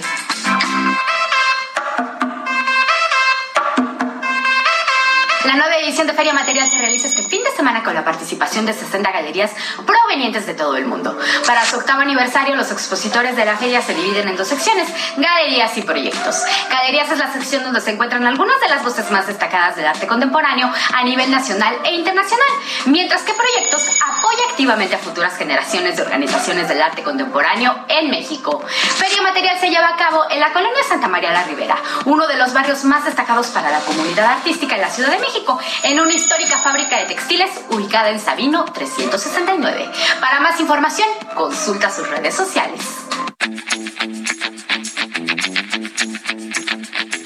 Es un chico difícil, al menos es lo que piensan sus padres. Así que cuando Atticus intenta explicarles que se lo ha tragado una serpiente gigante, sus padres le dicen que ya es mayor para andar inventándose esas tonterías. ¿Dónde he encontrado ese disfraz de serpiente? ¿Podría quitárselo de una vez, por favor? ¿Qué puede hacer el pobre Atticus si sus padres no le escuchan? Atticus, el chico difícil de Michael Sussman e ilustrado por Julia Sarda, es editado por Impedimenta. Bye. Hombruna, obra escrita y dirigida por Richard Viqueira, está basada en la biografía de una asesina serial como herramienta para detonar reflexiones sobre la condición de la mujer en una sociedad que inflige violencia. Este unipersonal está inspirado en el caso del personaje conocido como la Mataviejitas, quien asesinaba a personas de la tercera edad. Además, plantea en escena la relación de la actriz con el aire que la circunda y el oxígeno que da o quita vida, y busca que lo etéreo, lo asfixiante y el viento se convierta en materia escénica. Hombruna se presenta de jueves a domingo, excepto el primero de mayo hasta el 8, en el Teatro El Galeón Abraham Oceransky del Centro Cultural del Bosque. ¿Hasta dar? Una buena bufetada por amor. Por eso a mí, la verdad es que me gusta parecer hombre. Salvador, esta fue la agenda cultural del Heraldo de México. No olviden seguirnos en nuestras redes sociales y compartir. Yo soy Melisa Moreno y me encuentran en arroba melisototota. Nos vemos la siguiente. Y mire, otra opción para el fin de semana, por si aún no decide qué hacer, está aquí la recomendación del concierto de Omar Vázquez, que será en el Lunario hoy a las 8.30 de la noche. Vamos a cambiar de temas a temas más tranquilos. Mire, hoy habrá, por si no lo sabía, para que esté atento, el primer eclipse de sol, que es cuando la luna, bueno, pues tapa parcialmente al sol durante unos minutos. Se pondrá, pues, se podrá ver en lugares como Chile, Argentina y la mayor parte de Uruguay, la región oeste de Paraguay, el suroeste de Bolivia, el sureste de Perú y una pequeña zona, sobre todo del suroeste de Brasil. Así es, eh, y bueno, pues desgraciadamente pues acá no lo podremos ver, ¿no? Pero bueno, pues se podrá ver a partir de, pues, de sus redes sociales o podrá eh, estar al pendiente si a usted le gusta este tipo de fenómenos naturales, que por supuesto siempre ya nos tocó una vez que estábamos acá y oscureció, nos tocó ver perfectamente este eclipse acá en México hace muchos años. Sin embargo, sí podrá recargarse de energía, no eh, independientemente de que no se vea aquí para quienes creen en este tema de las constelaciones y el universo, pues será importante porque además este eclipse va a coincidir con un raro fenómeno llamado luna negra que ocurre cuando el satélite natural y el astro se alinean de tal forma que el sol ilumina solo una parte de la luna que no puede ser vista desde la Tierra. Y bueno, pues así llegamos solamente, solamente por hoy al final de esta emisión, en donde, bueno, pues nuestro eje temático importante y principal el día de hoy fueron las niñas y los niños, no solamente para que tengan un gran día, sino para que sea también una pues una pausa y un alto en el camino para que no dejemos de ver lo que está viviendo la infancia en nuestro país. Nosotros hemos sido afortunados, tal vez los que viven en casa con nosotros también lo son, pero no la mayoría de los que viven en este país y tenemos que eh, pues no dejar de hablar para que las cosas realmente cambien.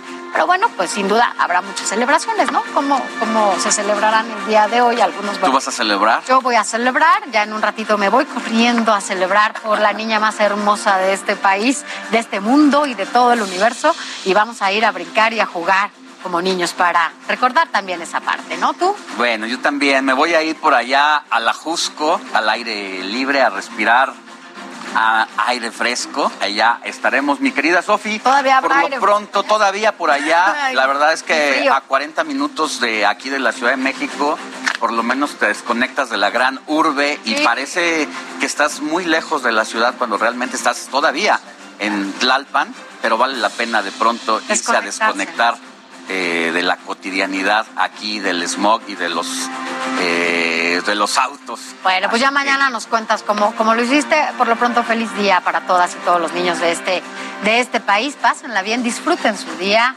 Sobre todo, bueno, pues ojalá que lo hagan acompañados de su familia. Feliz día y veamos unas fotitos de nosotros. A ver, niños, bueno, éxito. para quienes nos escuchan en radio vamos a ponerlas en nuestras redes. A ver si, a ver si nos reconocen. Miren, ahí está toda la producción, todo el equipo del informativo fin de semana que hace posible justamente que estemos aquí frente a usted y podamos compartir toda la información. Ahí hay un collage de, de fotos que vamos a compartir ¿no? en nuestras redes sociales para quienes nos escuchan en radio para ver si nos reconocen ese collage. Nos escuchamos mañana en punto de las 7 de la mañana. Éxito.